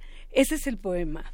Y nosotros lo hacemos, yo lo hago con tres voces más, porque trabajo con tres actores que lo cantan conmigo y nos vamos contestando. Entonces me ocurrió iba a ser musicalizado, pero después pensé, no, si todo es acústico, digo, si todo es sin instrumentación, que esto también sea, y vamos a poner música grabada, y vamos a poner la pista, iba a invitar al piano, pero no, todo quedó absolutamente la voz al desnudo, y me encantó que así fuera. La voz es este instrumento que uno trae puesto, ¿no? del que hemos hablado en diferentes formas y en diferentes momentos en este espacio. ¿Cómo se cuida la voz y cómo se trabaja la voz? Te iba a decir este instrumento tan delicadito. Se trabaja constantemente. ¿Cómo se descubre? ¿En qué momento empiezas a cantar? este, tendría que decir toda mi historia y no la voy a decir, pero yo vengo de una familia porque es muy larga. Vengo de una familia de músicos y cantantes. En mi casa, mi padre, para levantarnos, decía, este, no sé qué, no sé qué, a levantarse los niños a la escuela y cantaban. Y luego decía, a comer, a comer, soldaditos del cuartel. Entonces, nosotros todos eh, crecimos con el canto y cantando, este, repitiendo lo que mi papá cantaba, mi mamá fue una estrella de la canción infantil, entonces, este, estábamos súper familiarizados con la música y el canto y, mm, y yo creo que estuvo siempre en mí y después mi papá además lo recalcó diciendo que primero sea un buen artista y después escoge cualquier otra cosa. Entonces con esa marca imagínate que siempre es al revés. Entonces el compromiso era así de hoy, hoy, hoy. Y además nada de hacer tonterías y cante bien y sienta lo que dice y si no lo siente, escoja otra cosa porque era muy, muy exigente y esa es la formación que a mí me quedó de exigencia, de, de rigor, de que no es un adorno, es, es tu compromiso porque lo tienes y hay que... Y es algo tremendo porque cualquier gripe, cualquier airecito, cualquier y no es. Ayer me decía uno de mis actores, eh, Alex Joan, que también canta muy bien y, y ahora hasta me vocaliza cuando cuando anda por ahí y entonces me decía qué horror con la voz no no puedes comer un helado no puedes poner hielo no puedes nada te estás muriendo de calor y no puedes poner el aire y, y más ahora a esta edad es más delicado todavía entonces hay alergias, hay todo. Entonces tú dices, sí, estoy preparada, pero no sabes si te da un airecito por ahí. Pero bueno, espero que todo salga bien. Todo va a salir muy bien. Todo, todo va a salir muy bien y, y, hay algo también importante con estas voces fundamentales y es que son las voces que le enseñan a los nuevos, ¿no? A, a, las nuevas generaciones que también quieren eh, cantar, que se quieren acercar a muchos géneros y no solo uno. Cuando, eh, no, no querría decir la escena musical, pero cuando, digamos, el, el, mismo sistema no les permite acceder a muchos escenarios, a muchos espacios y están en esta lucha constante, sobre todo los jóvenes que se quieren dedicar a, las voces. ¿Qué, ¿Qué, les dirías o qué, qué buenos consejos les aportarías? Pues pues el único y más importante, pero yo quería decir otras cosas de Villaurrutia. El más importante consejo es prepararse, estudiar. Y prepararse no quiere decir hacer, ah, no. Prepararse quiere decir este conocer literatura, teatro, eh, ver cosas en la escena, si es ahí donde quieren llegar, y nutrirse mucho de poesía, de todo, para saber qué quiero en la vida, saber qué me gusta, saber qué quiero transmitir, pero sobre todo si van a ser cantantes, estudiar, ¿no? Música estudiar este la voz, la técnica vocal, porque a mí me han llegado gente que me dice el viernes y es lunes tengo que hacer una audición, ¿me podrías poner esta canción? Y tú dices, ok, te la pongo. A ver, vamos a cantarla. ni no hay idea, no hay, pero sí hay ambición. Quiero llegar el viernes y mostrar esto y decir que, que yo sé cantar, pero no sé cantar, me lo estoy aprendiendo. Y no ha sido una vez, han sido varias. Si no es el lunes para el viernes, es de viernes a viernes, pero siempre es con prisa por poner la canción para irle a cantar.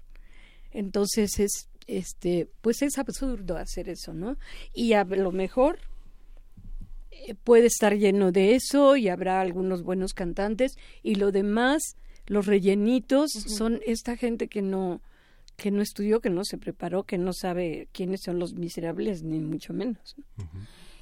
Villaurrutia, ahora sí. Villaurrutia, ah, es que quería volver a esto. Porque ha sido, bueno, para mí es el compromiso con el FONCA. Eh, porque yo quería hacer esto de Villaurrutia.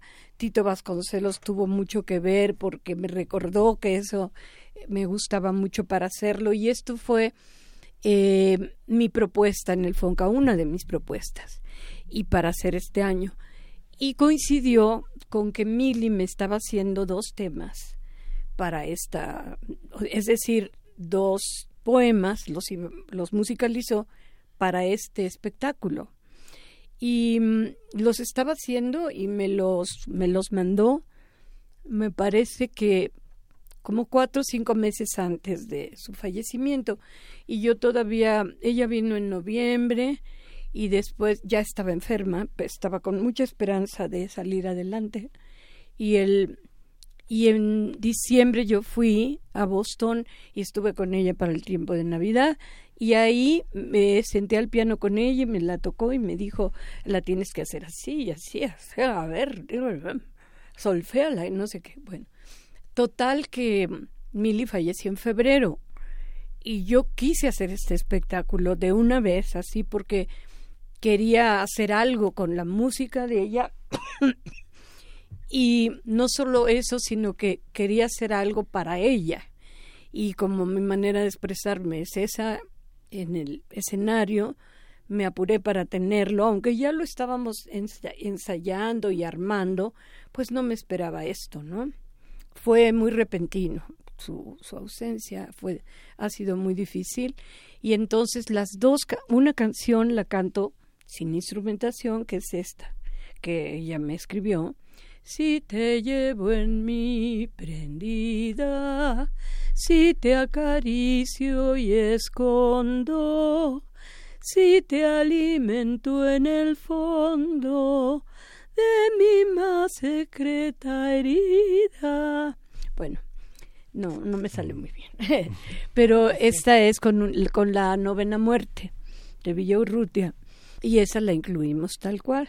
Y bueno, por eso me apuré y seleccioné y el espectáculo, este, en el espectáculo lo trabaja eh, Alejandro Juárez Carrejo, yo, Alex Joan, eh, Pablo Sierra, eh, Rocío Carrillo en la iluminación y yo. Entonces es algo muy, muy compacto. Hacemos juegos de voz, de investigación de sonidos, de investigación de ruidos vocales que van envolviendo la poesía de Villaurrutia, los nocturnos. Los nocturnos están repartidos, pero siempre hay algo atrás. vocal. Perdón, yo le fui, fui yo, fui yo. Por eso me amarran las manos. Algo vocal que este que hace que, que siempre está envuelta en la poesía con el sonido. Y yo canto, me integro al grupo, canto dos canciones, eh, digo, el, digo el poema maravilloso de Nocturno que nada se oye. Y después, al para el final, en esta ocasión y a lo mejor en lo que siga del año lo voy a hacer como homenaje a Milly, el, pongo su voz, el otro nocturno que ella musicalizó, cantado por ella, porque antes de fallecer tenía un disco por promover que se llamaba El arte del dúo, que es maravilloso, y un libro que salió de en Berkeley de, de todo, del libro de la improvisación de jazz que ella escribió y que quería presentar. Decía, es que no me puedo morir porque lo quiero presentar. Creo que hasta dos días antes no, no entendió que se iba a morir. Y entonces yo pongo su voz y sobre su voz voy diciendo el mismo poema. Y entonces, pues... No entender que uno se va a morir es parte de la, de la pasión y de la pulsión de vida. Eh, todo este conjunto de artistas que te acompañan en esta producción estuvieron muy cerca también de Betsy. Claro, por supuesto, no, y yo también. Betsy, que falleció en diciembre 13, ella fue mi vecina toda la vida, porque vivimos en Condesa, pero la, mi primera parte de vivir en Condesa, que fueron 27 años, mi puerta trasera daba a su puerta. Entonces ahí, hasta hay una cosa grabada en video del canal 22, donde Betsy dice, y entonces nos pasábamos el pan y el azúcar y cómo estás, y, y la puerta casi siempre estaba como abierta porque era así, ¿no? Y mm, después yo me fui solo por 12 años y ahora regresé a los Condesa, pero los edificios que se les dicen nuevos, pero nuevos nada más le decimos nosotros. y entonces estoy ahí también. Y, y también fue una terrible pérdida porque ahora me acuerdo, no, no ahora, sino que muchas veces hablamos por teléfono en la noche para contarnos así, lo que sea y ahora la extraño porque no tengo a quien hablar en la noche para o sea Betsy se extraña mucho trabajamos juntas y fue una figura muy importante y luego inmediatamente mi hermana así que y en común los hermana la poesía. De alguna manera, hace unos momentos escuchamos Mediterráneo de Serrat, que trabajó sobre Miguel Hernández, este, sobre Pedro Salinas, sobre autores. ¿Es, es, es, inevitable la poesía? Es, no, es, ¿No es demasiado complejo a veces para una escucha que no puede detenerse en una página, volver la página? ¿Cómo cantar eso sin, sin que sea demasiado siempre para el espectador? Oh, yo no sé. Eh, a mí me gusta cantar con mucha claridad en la pronunciación y todo para que la gente entienda y algo le que esta canción de Liliana Felipe el arreglo es enorme este enorme de musicalidad no y yo creo que algo se les queda que algo se les queda y también se siembra una curiosidad para que el que escucha pueda buscar no en, ahora en este concierto voy a cantar tres movimientos de Octavio Paz y Alejandro eh, Juárez va a decir antes el poema de, de, Octavio que corresponde a lo que sigue en la canción, en el movimiento. Y así, y además se anuncia esto, es Octavio Paz, y está en el programa, y entonces este, la gente ya va a estar, ya va a saber que va a escuchar. Y además está muy bien hecho porque cada palabra está en su lugar y no se pierde nada, ¿no? No hay malos acentos así de ca no sé, siempre a veces hay malos acentos. A veces hay hay hay versos que entran entran a, a fuerzas, a fuerza y no aquí no es así. Pero sí, nosotros tenemos esta sección que se llama eh, poesía necesaria. Que, que, que, empezamos a hacer casi de manera, pues, eh, como de primeros auxilios, después de Ayotzinapa, porque no sabíamos qué decir y porque la ah. poesía nos tenía que ayudar a entender y a contenernos. ¿En qué nos ayuda la poesía? ¿Por qué hablar y por qué decir poesía? ¿Y por qué cantar poesía? Bueno, porque porque nos habla de una realidad, de la realidad que vivieron los poetas. Este, porque nos hace conocer como Juan Gelman, ¿no? Que tú adivinas qué, pasa por lo que escuchas y, y mm, y porque es riquísima en metáforas y porque te alimenta y aparte te hace crecer en palabras, en búsquedas, este, en emociones. en emociones y lo que tú no sabes decir te lo dice y después te queda en el corazón, ¿no? Que eso pasa con todos los poetas, con Pellicer, con Gorostiza, no sé, con todos y y a mí me encanta, me encanta. Nos has dejado con, con muchas emociones en ah, esta cabina, con, eh, conmovidos definitivamente, Margie. Nos vamos a despedir escuchando Sabe a ti, pero recordando, por supuesto, que te vas a Coahuila. Que me voy a Coahuila. ¿Cuándo te vas? ¿Cómo, ¿cómo le hacemos para que nos vayamos todos contigo? Pues váyanse, está barato los boletos. Este, ahí los invito a todos. Necesita poesía en este momento. Sí, este bueno, también Agustín Lara es poesía de otra manera, ¿no? Por supuesto. Y entonces voy a cantar para que sepan que voy a estar allá y voy a, cantar temas de Lara, de todo lo que les dije de Piazzolla, que va a ser un concierto muy completo, muy emocionante para mí. Voy a estar muy contenta de estar eh, con la dirección de Ramón Chade. Eh, quiero muchísimo a Jaime Ruiz Lovera, que es una gente maravillosa y que me invitó, se lo agradezco mucho. Voy con Dimitri Dudin, que sin duda es este un gran respaldo por todo lo que dije anteriormente. También este Alejandro Juárez Carrejo, que voy a decir de él, que ha estado conmigo en las buenas, en las malas y ahora en escena y está maravillosamente bien en lo que está haciendo, ha crecido muchísimo y voy muy contenta. Y voy aparte de lo que voy a cantar es esto. Si tienes un hondo penar, piensa en mí. Si tienes ganas de llorar, piensa en mí. Ya ves que venero tu imagen divina, tu cándida boca que siendo tan niña me enseñó a pecar. Piensa en mí cuando sufras, cuando llores también, piensa en mí. Cuando quieras quitarme la vida, no la quiero para nada, para nada me sirve sin ti. Piensa en mí, piensa en mí piensa en mí. bueno, un poco mañanera la interpretación. Bellísima. Muchísimas gracias, Margie. Pues nos despedimos con Sabe a ti de Margie Bredejo. Ay, me encanta. Con, de Marcial, qué maravilla. Muchas gracias. Marcial Alejandro en la voz de Margie Bredejo.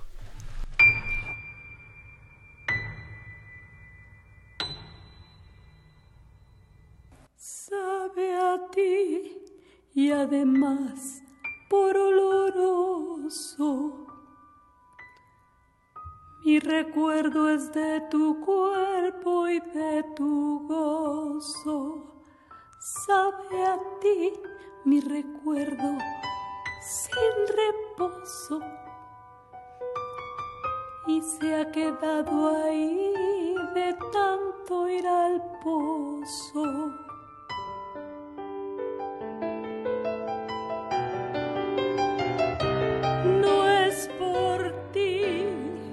pero nunca estás ausente en la construcción de mi presente.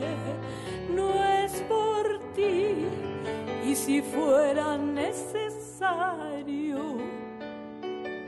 renunciaba yo al tren que tomo a diario.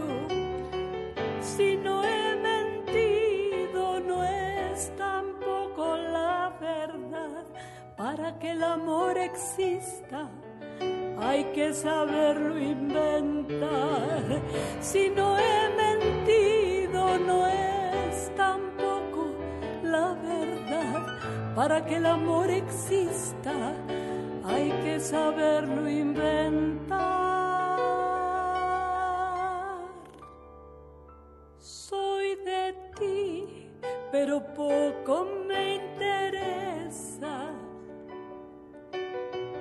Pretendas traerme de cabeza. Soy de ti, pero ni con amapola. Pensaré que por ti habrá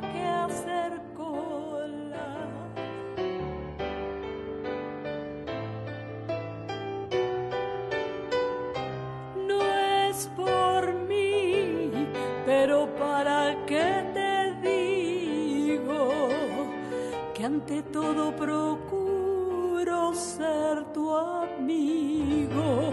No es por mí, pero ni sinceramente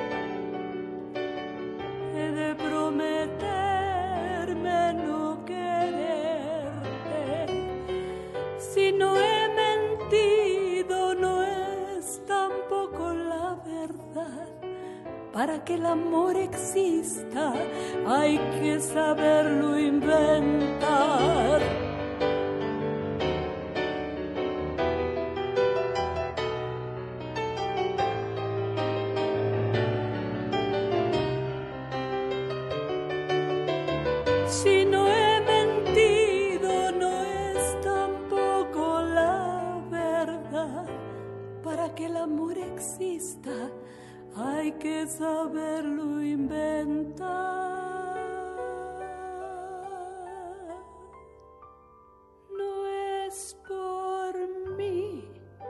Es por ti y ni por nadie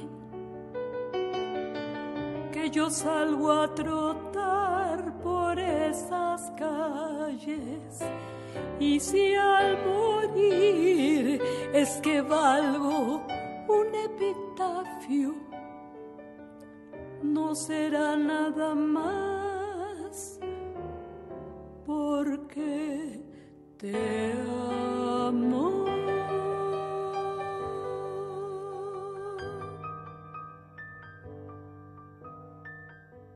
A las 9 de la mañana con 53 minutos tenemos ya aquí en la línea al licenciado Jesús González Schmoll, quien es coordinador de una actividad que nos interesa muchísimo. Muy buenos días Jesús González Schmoll, ¿cómo estás? Afortunadamente bien, escuchando con mucha atención hay- las canciones. Fíjate que nos estábamos todos preguntando, bueno, ¿y de aquí a dónde? ¿Y, y de aquí a dónde nos vamos a ir a callejonear? Ah, bueno, qué bueno que tienen ese interés y ese entusiasmo, porque nos va a dar mucho gusto que nos acompañen efectivamente. Es la segunda edición que aquí en el Centro Histórico de la Ciudad de México, que es el centro histórico de la nación entera, vamos a hacer la segunda edición de lo que llamamos las callejoneadas, que es eh, la réplica pues de la eh, cultura de la Nueva España, de las famosas estudiantinas, otros les dicen tunas, otras rondallas, pero que son eh, constituidas por estudiantes en general de, de entre secundaria, preparatoria y profesional que tienen esa vocación de recrear el estilo eh, tradicional de nuestra música vernácula en esa época.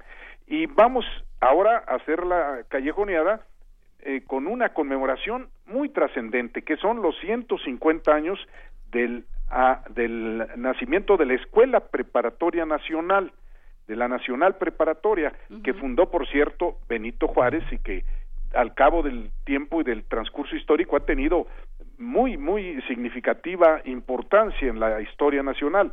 En la propia preparatoria, pues se dieron debates en los intelectuales en vísperas o en, eh, en el inicio de la Revolución Mexicana y que contribuyó pues con muchos aspectos a la conformación ya de lo que es la nación mexicana desde el siglo XX. Entonces, eh, vamos a partir esta ocasión el próximo, ya estamos precisamente el día de hoy a las seis de la tarde, a las cinco y media, vamos a partir diversas estudiantinas de cuatro puntos eh, cruciales aquí del centro histórico.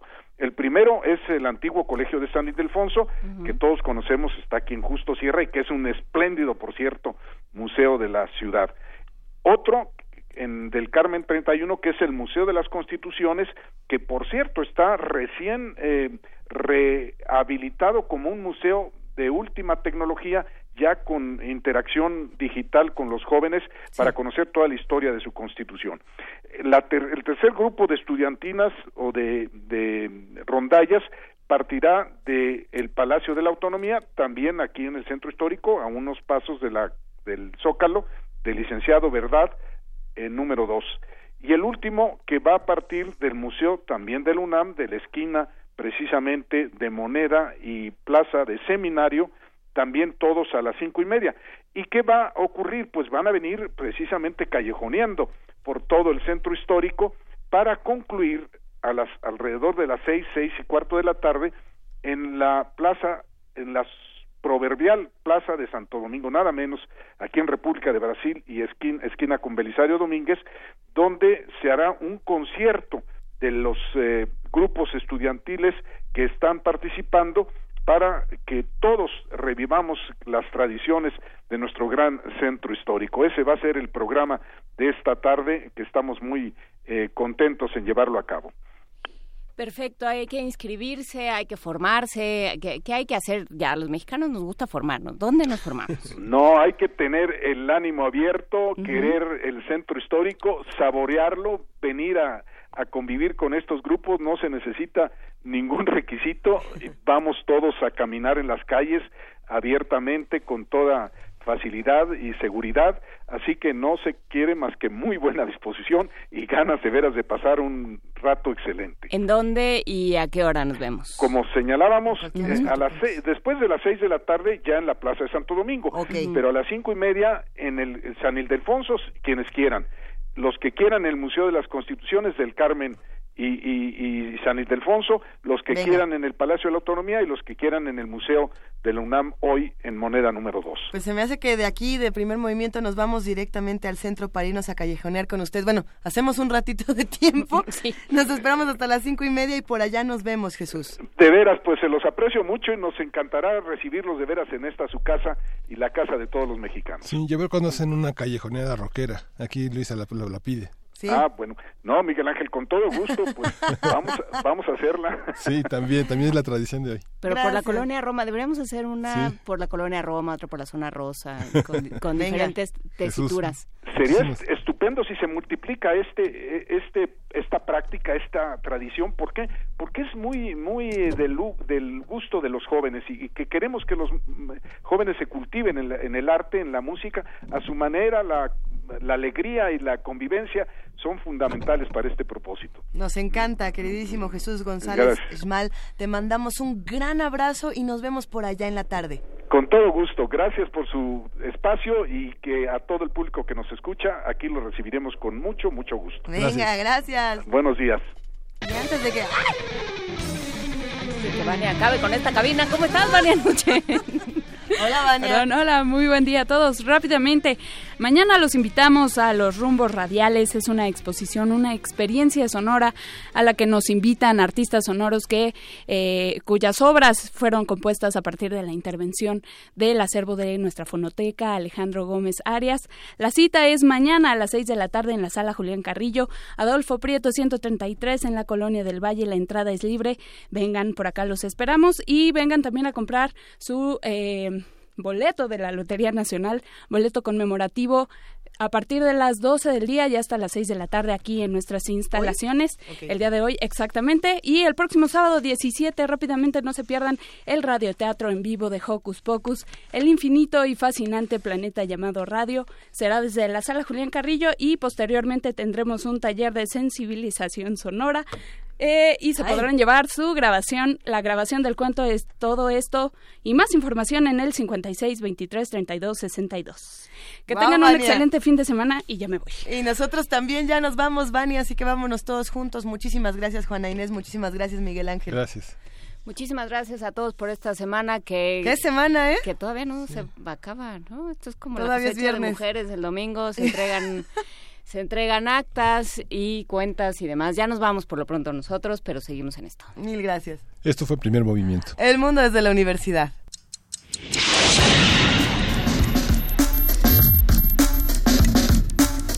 Radio UNAM presentó Primer movimiento. El mundo desde la universidad.